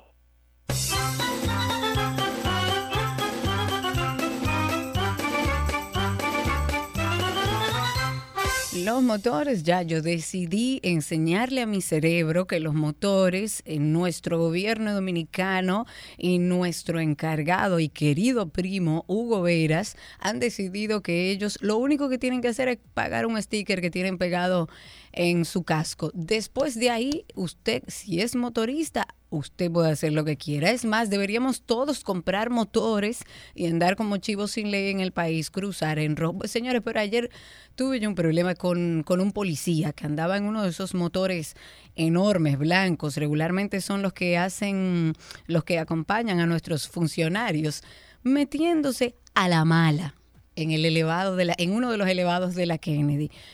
Óyeme, yo no entiendo hasta qué punto, o no lo sé, o quizás no tengo la información hasta qué punto ellos están autorizados y bajo qué circunstancias ellos están autorizados a circular por los elevados, porque estamos hablando de la autoridad. Pero yo no lo vi haciendo ningún tipo de trabajo y estaba circulando por el elevado de la Kennedy. Y es lastimoso que la misma autoridad sea la que violente aquello que defiende. Tenemos a Diego en la línea. Cuéntanos, Diego. Karina, yo realmente quisiera entender que esta democracia nos, nos sale tan cara durante tanto tiempo y uno de los costos que, que tenemos es justamente eh, el caso de la de la joven de Higüey. O sea, con ese ejemplo, ejemplos anteriores, Emily, muchísimos ejemplos fuertes sobre situaciones relacionadas con un o sea, con, con tres cosas que, que no cuestan nada poner en una jodida ley que puedan permitir per- eh, proteger a, a las mujeres y aparte de eso, admitir la educación sexual desde la educación, en este caso pública. Óyeme, tú sabes todo lo que nosotros nos ahorraríamos, pero caramba, y que uno dice, esta democracia va a salir cara porque vamos a decir que estamos con un Congreso lleno de hipócritas, pero están viendo su cara y como quiera, no, no, no acceden a algo que No, que no cuesta absolutamente nada. A nada, absolutamente nada, porque ahí está involucrada lamentablemente la religión. Y digo lamentablemente porque no debería ser un pilar que se tome en consideración tomando en cuenta que no todos pertenecen a la misma religión en República Dominicana y que nuestra constitución establece que es un Estado laico. Me agrada que sea un hombre que hable de esto. Yo creo que los mismos hombres que tienen hijas, que tienen madres, que tienen hermanas, que tienen primas, deben salir en la defensa de la mujer en la República Dominicana. Que haya una voz al unísono que le pida a este gobierno y a todos los otros, no es culpa de este, es culpa de todos, incluyendo a este, como dije al inicio, de que esté tan desprotegida la mujer en nuestro país. Todo lo que está sucediendo es producto de años, de décadas de abandono a la mujer, dándole a entender al hombre que tiene en sus manos la decisión de la vida de la mujer y que puede hacer con la mujer lo que quiera, porque no hay un sistema de justicia serio que genere un sistema de consecuencias serio que por lo menos en ese sentido la mujer se sienta protegida, pero no le damos educación, los padres no están educados para educar a sus hijas, un sistema de justicia que no funciona, no solamente en el tema de la mujer, en ningún sentido, pero en el tema de la mujer sobre todo, porque aquí en muchísimas ocasiones a la misma mujer le han entregado un, un acta de alejamiento para un hombre y tiene que ir a llevársela a ella. Ese es la, esa es la protección que le está dando el gobierno dominicano a las mujeres. Ojalá y muchos hombres también salgan en defensa de las mujeres. Amanda en la línea, cuéntanos Amanda. Buenas tardes, hermosa, ¿cómo está? Bien. Qué bueno. Eh, es para yo hacer como una pregunta al público, así realmente. Eh, ¿Cómo toma la decisión una persona de ser policía de este país? Están circulando una vez tras vez tantos videos en el cual tú te das cuenta de la mala palabra andante de un policía dominicano, del verdugo andante que es un policía dominicano, del el irrespeto andante que es un policía dominicano. Entonces la ciudadanía se pone rebelde de una manera irrespetuosa hacia ellos, pero es que ellos no colaboran. Porque Es que ellos nunca se ¿cómo ganaron el respeto. ¿Cómo lo capacitan, Karina? ¿Cómo ellos se educan? ¿Por qué son tan, tan salvajes, tan mal hablados, tan irreverentes? Te voy a Entonces- explicar, te voy a explicar. ¿Tú sabes qué es lo que sucede ahí? Le han dado poder a una persona con niveles de educación muy bajos, con cero entrenamiento, y a esa persona le entregan además un arma, y ellos, entendiéndose con autoridad, hacen lo que les da la gana, porque no están entrenados, no están educados, y los que se enganchan a policía, en la mayoría de los casos, porque no me gusta generalizar, aunque cuesta buscar a los buenos en la Policía Nacional, la mayoría que se engancha en la Policía Nacional lo hace porque sabe que tiene su búsqueda, porque puede ir a un colmado y quitarle la kitipo y montarle en su carro sin que pase absolutamente nada, con eh, resultados tan dramáticos como lo del niño. Esa es la policía que hoy está supuestamente poniendo el orden y la seguridad en nuestro país. Ustedes pueden llamar al 809-562-1091. 809-562-1091 es el teléfono en cabina. Hablábamos de temas relacionados a la mujer. Evidentemente la sociedad está consternada con los últimos casos relacionados a violencia contra la mujer, en este caso una niña con ese agravante. Y estuvimos leyendo algo relacionado a una canción de Romeo Santos que con toda honestidad ni siquiera he escuchado. Eh, Aparentemente habla de la figura de la suegra de, dentro de la familia. Y el precandidato a diputado por el FUPU, eh, Víctor Pavón, ha solicitado en el día de ayer a la Comisión Nacional de Espectáculos Públicos, que yo pensaba que eso lo habían cerrado. Eso funciona todavía. Bueno, parece que sí que está funcionando. Pero le ha solicitado a la Comisión Nacional de espectáculos públicos a que prohíba y retire de las radioemisoras del país la canción del artista Romeo Santos, La Suegra. Según él, no he escuchado la canción, pero él dice que es ofensiva, que es bochornosa, que incentiva para que se produzcan actos de violencia contra la mujer dominicana. Dijo que en las próximas horas él va a someter junto a su equipo un acto de intimidación ante el Departamento de Violencia de Género. La idea es lograr que se prohíba esta bachata. No la he escuchado. Si usted la escuchó y le parece ofensiva y le parece que real y efectivamente incentiva la violencia contra la mujer, llame 809-562-1091. Ricardo en la línea. Cuéntanos, Ricardo. Cerró Ricardo. 809-562-1091 es el teléfono en cabina. Recuerden que estamos también en redes sociales como 12 y 2, tanto en Instagram como Twitter. Ahí tenemos otra llamada. En la línea está con nosotros, a ver, Pedro. Cuéntanos, Pedro. Karina, buenas tardes. Bienvenido. ¿Qué ha pasado con el hermano Sergio? El hermano Sergio se retiró un segundito, está allá abajo en el área de administración y regresa en unos minutos.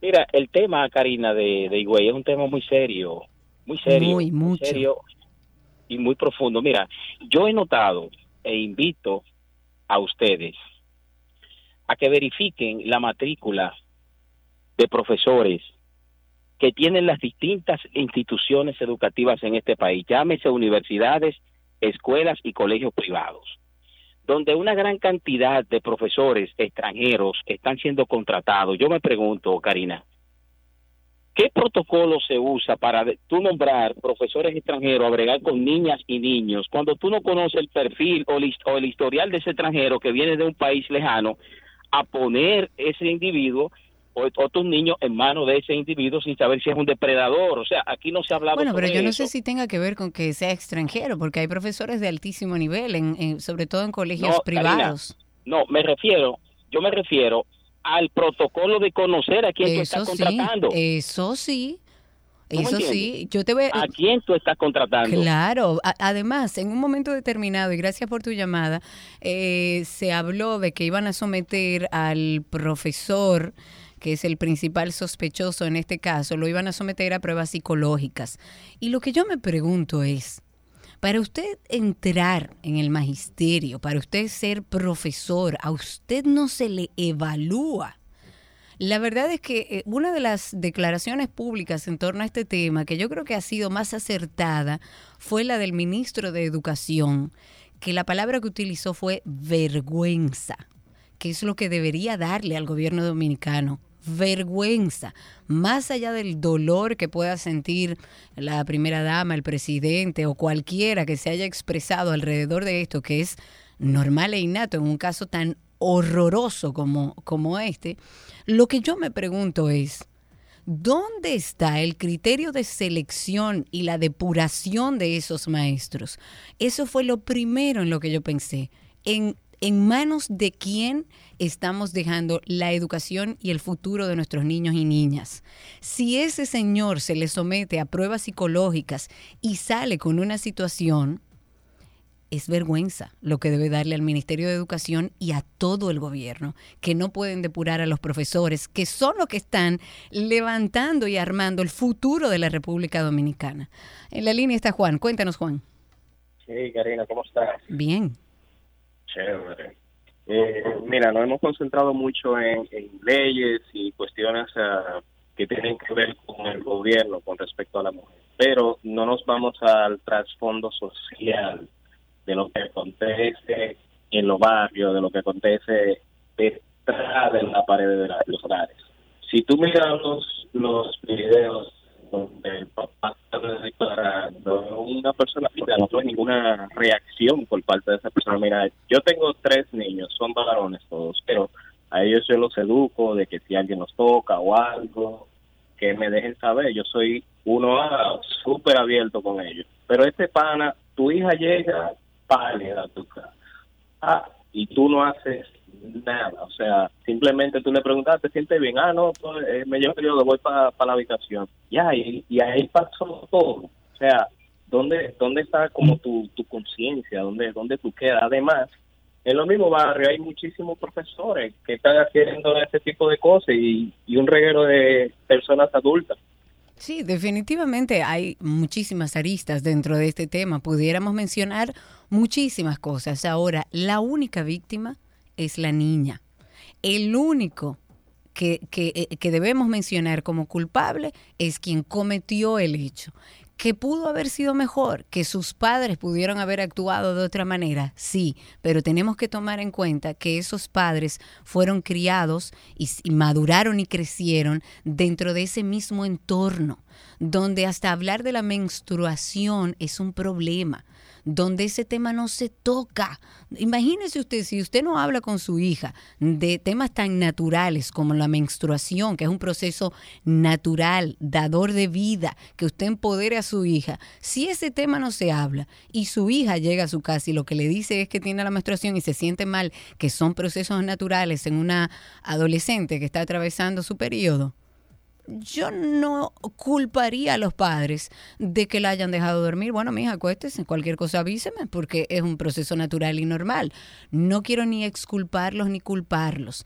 No revictimicemos a una familia que está sufriendo. Ellos son víctimas del mismo sistema que ha ejercido el gobierno a nuestra población. ¿Por qué? Porque es mucho más fácil gobernar a un país sin educación y gobernar a mujeres sin empoderamiento. Ahí tenemos a Ángel en la línea. Cuéntanos, Ángel. Saludos, buenas, ¿cómo están? Bien. Qué bueno.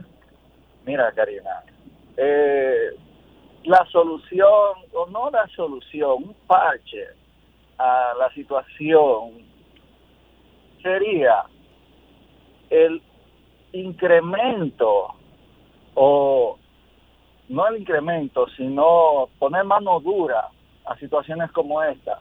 ¿Cómo así? Bueno, tenemos un código procesal obsoleto. ¿Qué, ¿Cómo se puede remediar esto? Incrementando las penas, incrementando las sanciones, que los hechos punibles pues sean sumados. Si usted cometió secuestro y violación, se juzguen como dos cosas diferentes y se sumen las penas. Exactamente, eso es lo que se está tratando y por eso yo he dicho que el Código Procesal Penal, el código que, que está eh, listo para ser aprobado, la realidad es que hace falta. Tomen en cuenta que, por ejemplo, en este caso que ha conmovido a la sociedad, este hombre puede ser juzgado solamente por una de las cosas. Si se determina que la violó, la secuestró y la mató, en, eh, no se le puede juzgar por las tres cosas y darle tres condenas distintas que se sumen, sino una sola.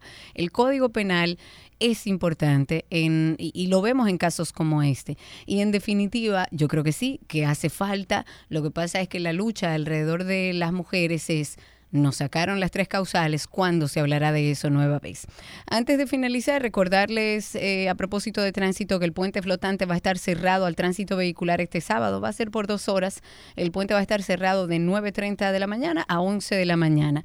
Y no quería dejar cerrar este segmento sin comentar algo que estuve revisando esta mañana del Washington Post, que habla sobre la, sobre la pandemia y cómo afectó gravemente la salud mental de los adolescentes estadounidenses. Hablo de eh, adolescentes estadounidenses porque en nuestro país no existen estadísticas relacionadas a la salud mental, al menos que yo la conozca, al menos que estén actualizadas. Para mí no existen. Pero en Estados Unidos hicieron un levantamiento y hablan de que casi el 60% de los adolescentes, oigan bien el número, el 60% de los adolescentes han reportado sentimientos de tristeza persistente, desesperanza, depresión, ansiedad y seguimos con un tema del que no se habla. Estamos viviendo en una sociedad en República Dominicana que está alterada.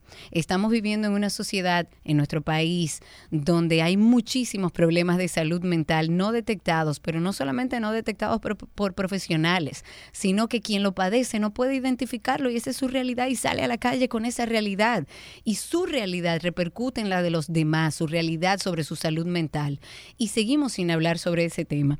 Dentro de los números que salen en, este, en esta investigación, que fueron recogidos en esta investigación. Por ejemplo, entre las niñas, el 30%, esto es en Estados Unidos, el 30% dijo que consideró seriamente intentar quitarse la vida, el doble de la tasa entre los niños y casi un 60% más que hace una década. Oigan los números, señores. Casi el 20% de las niñas informaron haber sufrido abuso u otra violencia en el año anterior también un aumento con respecto a años anteriores. Si hablamos de la comunidad de estudiantes LGBTQ, casi la mitad de los estudiantes dijeron que habían considerado seriamente quitarse la vida. Ojalá ustedes puedan tener acceso a esta investigación que se ha publicado a través del Washington Post, porque es preocupante, señores, vivir en un país donde no se habla de salud mental, donde hay un desconocimiento enorme, donde los padres no tienen herramientas porque no fueron educados y sus hijos tampoco, donde hay un gobierno que no hace referencia alguna a la salud mental. Nosotros, como parte, eh, digamos, de nuestro interés de darle visibilidad a este tema de la salud mental, dentro de nuestro eh, podcast de Karina y Sergio After Dark, abordamos en una oportunidad, en uno de nuestros episodios, sobre la depresión de niños, niñas y adolescentes, que yo creo que en momentos como este, los padres deberían escuchar este episodio y, e informarse y formarse para poder detectar cualquier situación que le suceda a sus hijos. Hoy vamos a enfocar la depresión y hablar de los casos de los niños y adolescentes, porque aunque usted no lo crea, los niños también pasan ese proceso. En los niños se ve esa tristeza más como irritabilidad, como un mal humor. Ah, es que él siempre está malhumorado en el colegio, es que está muy irritable por cualquier situación, explota. En los adolescentes es más como la apatía, como ese aislamiento, es el no expresar emociones. Creemos y entendemos que es de vital importancia seguir hablando de esto. Es necesario abordar estos temas tan importantes para todos. Karina y Sergio, After Dark.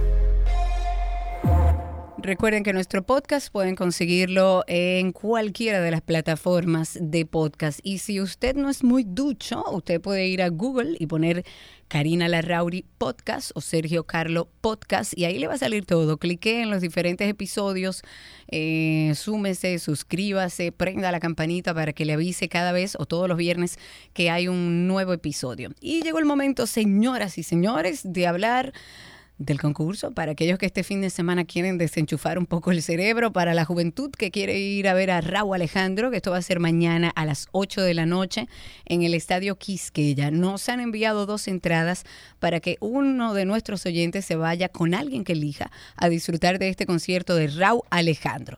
Como les habíamos dicho, vamos a empezar a partir de este momento a recibir llamadas al 809-562-1091. Vamos a hacer la pregunta al aire, no vamos a no vamos a decir hasta el final cuál es la respuesta correcta, pero entre todos los que respondan correctamente vamos a sortear estas dos entradas. Vamos a ver al 809-562-1091.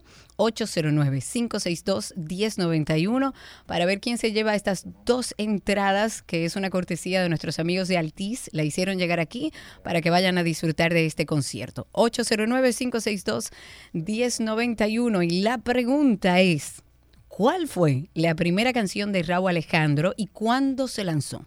¿Cuál fue la primera canción de Raúl Alejandro y en qué año se lanzó. Con eso yo me conformo. Ustedes van a llamar, dan la respuesta, vamos anotando aquellos que eh, den la respuesta correcta y entre todos sacaremos a un ganador de dos entradas. Tenemos a María Amelia. Vamos a ver si María Amelia sabe la respuesta. ¿Cuál fue la primera canción de Raúl Alejandro y cuándo se lanzó? ¿En qué año?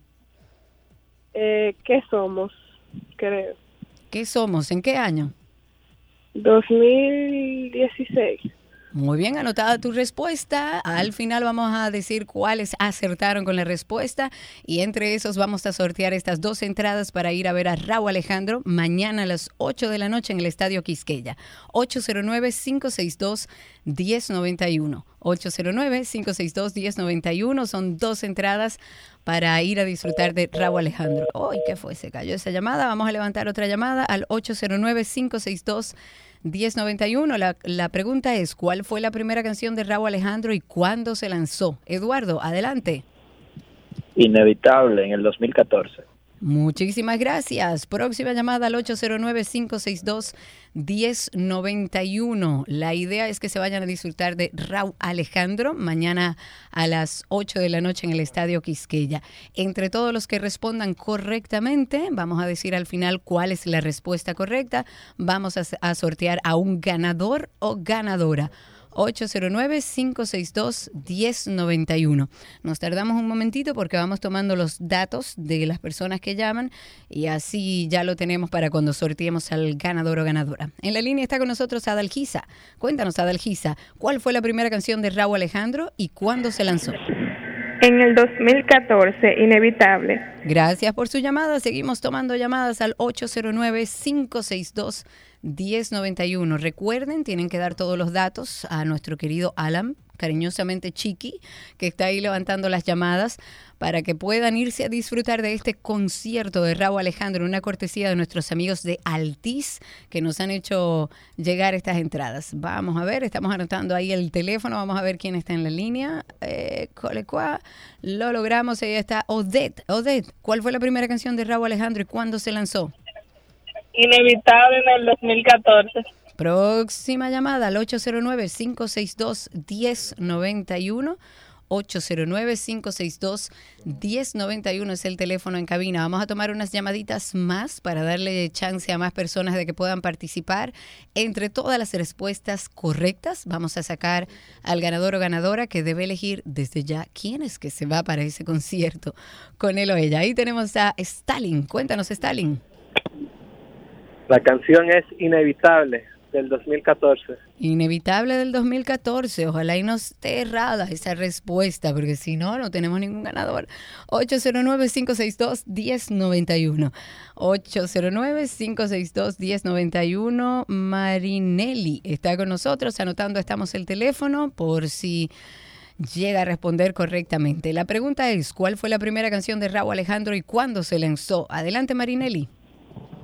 Inevitable en el año 2014. Gracias por su llamada. Una última llamada, una última llamada y lo dejamos ahí para sortear entre todas las personas que acertaron en las respuestas, si es que acertaron, a ver quiénes o quién se va para este concierto de Raúl Alejandro. Recuerden, mañana a las 8 en el Estadio Quisqueya, una cortesía de nuestros amigos de Altiz. Una última llamada y entre los que tenemos sorteamos al ganador o ganadora. William está ahí. Cuéntanos, William. Sí, fue inevitable en el 2014. Okidoki, vamos a ver, tenemos, a ver, Alan, a quienes tenemos ahí, tenemos a Eduardo, tenemos, nos hicieron varias llamadas. La respuesta correcta es, efectivamente, inevitable en el año 2014. Esa fue la primera canción de Raúl Alejandro y se lanzó en el año 2014. Contestaron de manera correcta María Amelia Lid, Eduardo, Adalgisa también. Adalgisa también, lo único que no tenemos el teléfono, Adalgisa. Por favor, si eh, sales ganadora, necesitaríamos que llames otra vez. Odette, Stalin y Marinelli. Marinelli y William acertaron en la respuesta. Entonces vamos a hacer una pequeña tómbola, denos un tiempecito, vamos al corte, vamos a recortar estos papelitos, a ponerlos en una tómbola y entre todos los que participaron sacamos al ganador o ganadora. Así que estén muy atentos. Ya regresamos con más.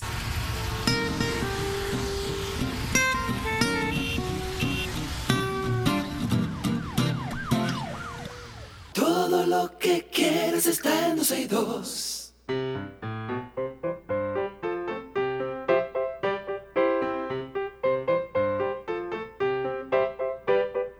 Ya estamos con Josías en la línea que nos va a contar qué aprendió en el día de hoy. Hola Josías, ¿cómo estás? Hola, ¿Cuántos años tienes?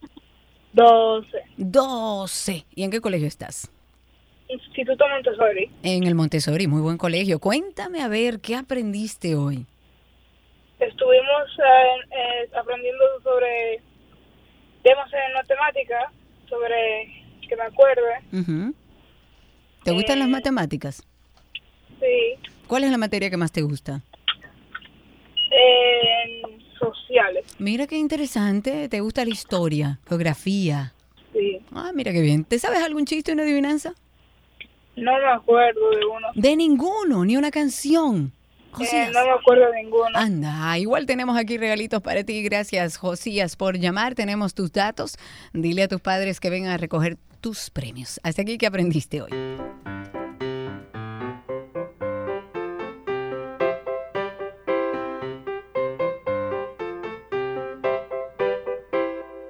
Todo lo que quieres está en 262.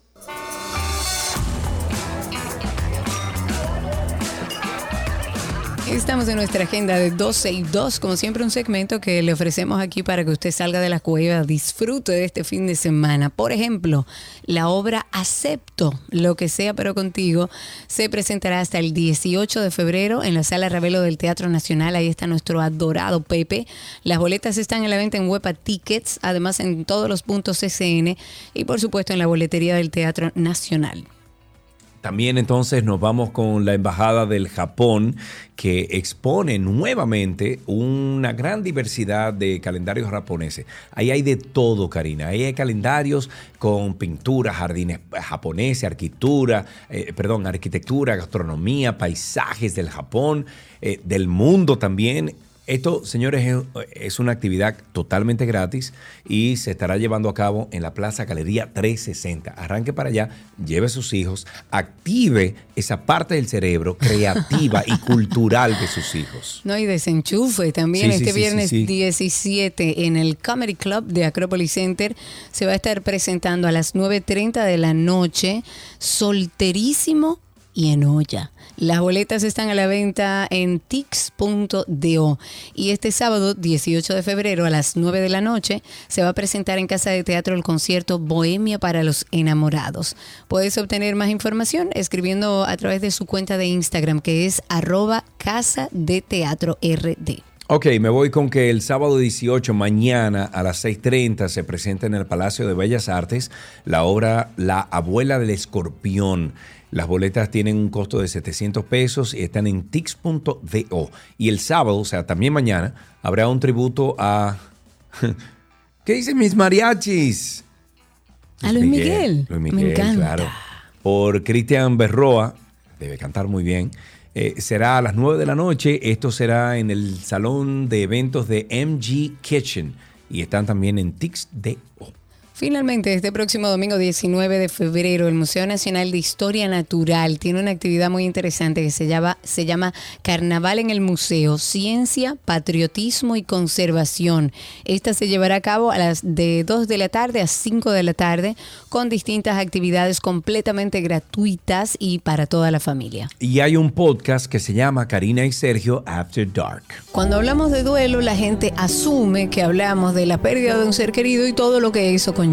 Pero hoy vamos a ampliar un poco ese concepto para que entendamos que vivir un proceso de duelo no necesariamente tiene que ver con la pérdida de un ser querido, sino con muchísimas otras cosas. El duelo no es una enfermedad, el duelo es un proceso adaptativo. Un proceso de duelo sí puede hacer que debute, puede ser un catalizador. Si una persona genéticamente tiene predisposición hacia la depresión, un duelo puede catalizar a que se presente la enfermedad. Precisamente en este podcast queremos reflexionar un poco sobre cómo podemos afrontar el duelo por la pérdida de cualquier cosa, una pareja, pérdida o la venta de un hogar, pérdida de nuestra rutina habitual también. Yo he llorado por eso porque...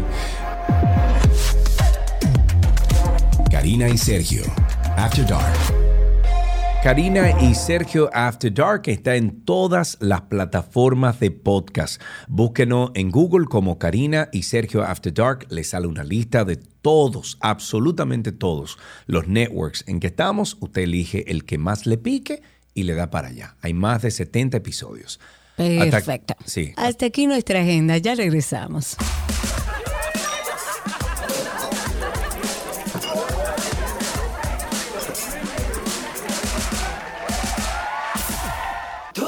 Lo que quieres está en 12 y 2.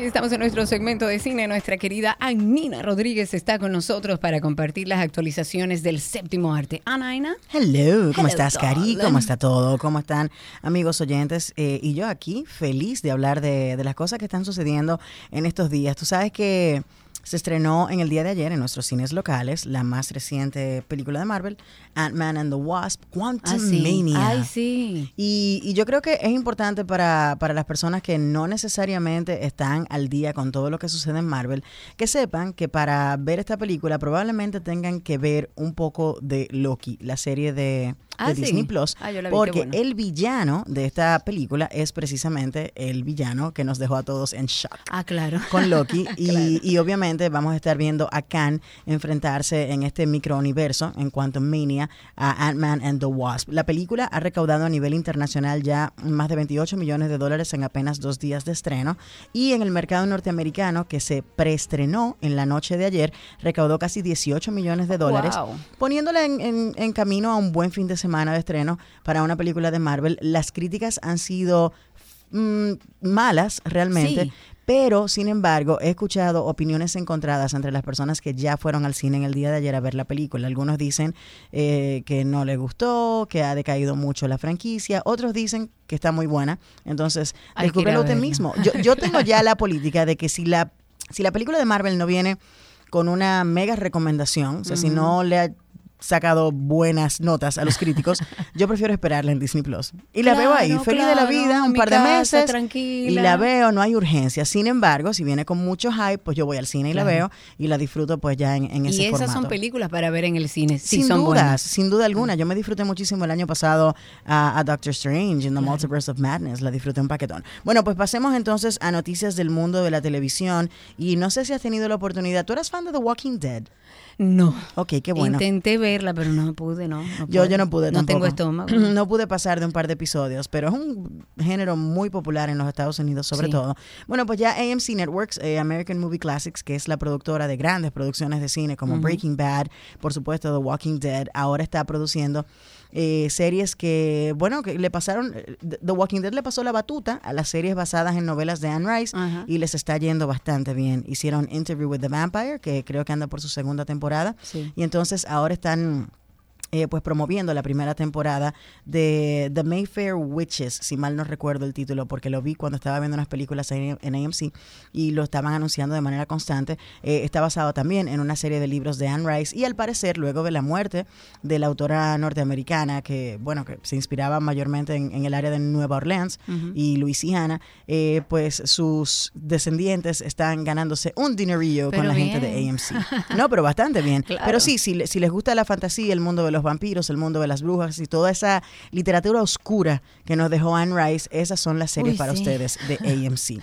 Em, Cari, ya para terminar, porque sé que estamos un poquito cortitos de tiempo, eh, solamente quería decirte que llegan... Llega un nuevo jugador a la carrera del streaming. En esta ocasión hablamos de la plataforma de MGM. MGM Plus Ah, sí. viene por ahí. se Señores, une- ¿qué es lo que va a hacer uno? Tú me tienes que decir cuáles son las que tengo que tener, porque ya yo tengo un desorden de aplicaciones de streaming que yo Bueno, no sé lo que voy a hacer. Yo, yo, yo las pago prácticamente todas, las, las que tenemos disponibles Bueno, acá. pero a ti, tú no puedes hacer otra cosa. No, claro, claro, no, pero igual uno, uno si la tiene que dejar de pagar y luego retomarla claro. cuando quiera ver algo interesante, Netflix bajó el precio. Yo pagaba el, Aquí en el Dominicana, plan, por lo menos. sí, aquí en Dominicana yo, yo pagaba el plan de, de 13 dólares con 99, me llegó un correo, lo bajaron a 10 con 99, no me puedo quejar, ¿verdad? Bien, claro. Bueno, pues eh, MGM Plus junto a Stars en streaming tienen una oferta actualmente con la gente de Prime Video. Oye, Oh, pero bien. los chiquitos se están Se aliando unen. para tratar de, de ganar fuerzas. Y MGM lo que promete es su plataforma de todo aquel cine que hacían en, en la década Claro. 40, 50, eran un gran estudio. Claro. Luego se quedaron con franquicias como James Bond, se unieron a Sony en ciertos momentos. Y su aliado Stars, que Lionsgate, una productora que pertenecía al roster de Warner Television, entonces eh, compró, adquirió eh, Stars. Y entonces está uniendo tanto MGM como Ah, Stars para hacer un bundle y venderse junto con Prime Video o de manera aislada también lo pueden hacer. Pero está interesante, hay demasiado contenido. Eh, ya no es de que vamos a ver una sola película en HBO. No, no, no. Ahora tú puedes ver toda la película todas las productoras en su plataforma y es interesante ver lo que sucede en ese mercado. Bueno, ahora por ejemplo con, con el Oscar que no pasaba, eh, yo tengo que andar de plataforma en plataforma buscando las, las películas del Oscar porque antes era el cine punto, esa era la opción. Ahora O la todos- alquilabas. O la alquilabas, Por exacto. supuesto. Fuera en streaming o no, pero, pero sí, ahora tienes que volverte loco buscando dónde están pasando tal o cual película. Pero qué bueno, porque eso hace más barata la, te- la, la tecnología, como ya está sucediendo, y además el que compitan unos con otros nos genera a nosotros un contenido infinito Y no pasa para ver y tener. Exacto. Alaina, gracias. Siempre, amor. Un placer tenerte aquí con nosotros, siempre en cine. Recuerden que a través de las redes sociales pueden conseguir a Nina como arroba Annina con doble N, Annina Rodríguez, y también en Reset Radio de 6 a 7 a través de la X102. Hasta aquí, cine en 12 y 2.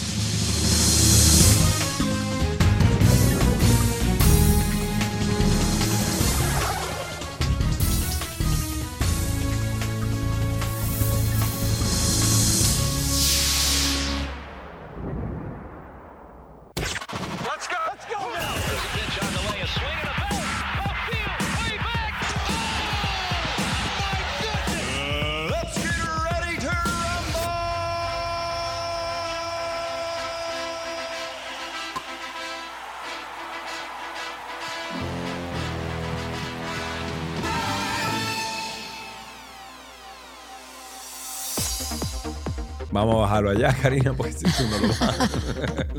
Claro, verdad que- que, yo estoy controlando hoy. Vámonos Muy con bien. béisbol. Ok, la confección y diseño del uniforme que utilizará la República Dominicana en el Clásico Mundial de Béisbol es un asunto tormentoso hoy en día. Pero ¿y por qué, Porque señor? todo en este país- No puede ser. Yo lo Todo- vi, a mí me encantaron. Karina, todo en este país es una polémica. No, pero ¿qué fue lo que pasó? ¿Qué pasó? Bueno, que están criticando que este degrado, ¿verdad?, de colores entre los colores de la bandera, dicen ellos que está invertido y por lo tanto mal empleado en las camisetas.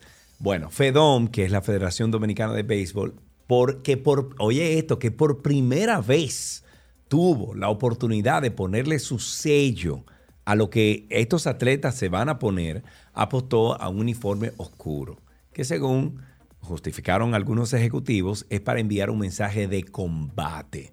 Y, y estoy citando. Este uniforme principalmente se inspiró en lo que representa la dominicanidad. Quisimos poner como eh, preponderante en primer lugar el color rojo, porque es a, defender nuestra patria. Señores, como todos saben, no estamos en guerra. Punto. Eso es todo. No, ya se armó todo un lío eh, alrededor de esta cosa. La realidad, a mí me encantaron. Yo, mí la verdad, muy- la Fedón. está muy me- chulo, está muy chulo. Me pareció muy lindo eh, el uniforme, me pareció que utilizaran los colores de la bandera, no, la verdad, Oscuros, pero sí están cómo son- ahí. Están Bueno, ahí. bueno, pero yo desconozco cómo son los protocolos de, de cómo utilizar la bandera o si implica, o sea, si yo quiero mañana hacerme un rojo y azul, un t-shirt, y pongo los colores inversos, no significa que mi bandera esté en guerra, es un t-shirt con los colores de mi bandera, pero no es la bandera. Bueno, a mí particularmente me gustó mucho. En otra noticia de béisbol, un total de 220 peloteros dominicanos van a ser parte de los entrenamientos primaverales de las grandes ligas, previo al inicio de esto de la temporada 2023. Y de ese número, 155 jugadores están protegidos dentro de los rosters de 40 peloteros de cada una de las franquicias de MLB, mientras que los otros 65 tienen contratos de liga menor con invitación a esos entrenamientos. De acuerdo a los registros de las grandes ligas, los 220 peloteros dominicanos convocados a los entrenamientos primaverales son la mayor cifra en la historia, lo que también pudiese llevar a la mayor cantidad de jugadores quisqueyanos en los rosters del día inaugural. Nos vamos con básquetbol. El jugador dominicano Chris Duarte superó la barrera de los mil puntos en el mejor baloncesto del mundo. Estamos hablando de la NBA. Este jugador dominicano, quien cursa su segundo año con los Indiana Pacers, anotó 14 puntos durante su último partido, lo que le valió el triunfo 117-113 sobre los Chicago Bulls. Este nativo de Puerto, su familia, o sea, ¿verdad? La- los alrededores de él están en Puerto Plata, como tú, Karina, y registra hasta el momento 1004, convirtiéndose en el sexto dominicano que supera esa barrera en la NBA. Este jovencito tiene 25 años de edad, plasma su nombre junto al de Carl Anthony eh, Towns, Charlie Villanueva, Chris Duarte, Al Horford, Luis Felipe López y Francisco García. Felicidades. muy bien. En fútbol, la República Dominicana será la sede del Campeonato Femenino U20 de la Confederación de Norteamérica, Centroamérica y el Caribe de Fútbol, que es como la conocemos, la CONCACAF 2023. El campeonato se va a jugar con el nuevo formato de la región para las competencias juveniles femeninas, comenzando con una fase de grupos entre ocho selecciones nacionales, incluyendo las dos mejores clasificadas, Estados Unidos y México, y a las seis ganadoras de las clasificatorias. Las 32 selecciones nacionales juveniles que van a participar van a ser divididas en dos grupos de seis y cuatro grupos de cinco, seis grupos en total. Al finalizar esta clasificatoria, en donde cada equipo va a jugar un partido contra cada una de las demás selecciones nacionales, los primeros lugares avanzarán a la fase de grupos en la República Dominicana. Ok, me voy con tenis. Carlos Alca- Al- Alcaraz eh, puede igualar a Djokovic, el amigo tuyo, en las clasificaciones del mes de febrero. Y, y si bien es cierto que, por ejemplo, Novak Djokovic tiene asegurado salir en la cúspide, allá arriba, en el tope de la clasificación el lunes 20 de febrero, eh, igualando así a la marca de 377 semanas como número uno que posee el gran Steffi Graf, el serbio podría entonces ver amenazada esta posición a corto plazo. Y es que en la actualización que se hará el lunes 27 de febrero, este tenista español puede aparecer con los mismos puntos que el serbio y ahí hay lío porque están en empate. No, no, no, no, no, que ese serbio no le quita eso nadie. En Fórmula 1. Pero van a estar empate. Sí, claro.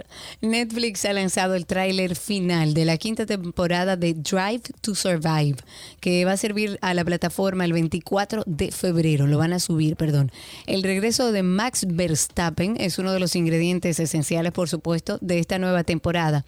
Verstappen se negó a volver a conceder entrevista para Drive como protesta de la manipulación que ejercía la docuserie Lo que, él. lo que pasa es que le ponían drama a lo que él decía. Entonces la- él, él A él se no enfadó. No, Sí, él se enfadó, le él se gustó. enfadó. Sí, el piloto de Red Bull fue muy crítico, bastante crítico con el equipo de Netflix, según el Él de- corredor. Él decía que lo trataban mal. Exacto. Bueno, algo de lo que dijo, y cito, dice, ellos, o sea, refiriéndose a Netflix, fingieron algunas rivalidades que realmente no existen, por lo que decidí no ser parte de eso y, y no dar más entrevistas después de eso, ya que entonces no hay nada que puedan mostrar. No soy una persona a la que le gusten los shows dramáticos. Quiero que enseñen hechos y cosas reales. Eso dijo Verstappen, o Verstappen durante una entrevista. Ok, para finalizar en, en fútbol americano, eh, Damar Hamlin dijo que nunca tuvo la intención de ofender a nadie por asistir al Super Bowl con una chaqueta eh, que los críticos, vamos a decir que están considerando como una representación ofensiva de Jesús. Y estoy citando, después de haber, de hablar con mis padres, eh, entiendo cómo mi abrigo pudo haber ofendido a algunas personas. Eso escribió este jugador Hamlin en una nota publicada en su cuenta de Twitter. Nunca fue mi intención, agregó, estoy citando, nunca fue mi intención lastimar o faltarle el respeto a nadie. El abrigo es, dice él, arte abstracto para mí. ¿ok? Ok, eso es lo que dice él. Entonces el jugador de segundo año continúa recuperándose después de tener que ser resucitado en el campo después de sufrir un paro cardíaco durante un juego de Cincinnati hace seis semanas. Mi amigo, no se ponga ese ya, que punto. Eso es todo. Hasta aquí Deportes en 12 y 2. Let's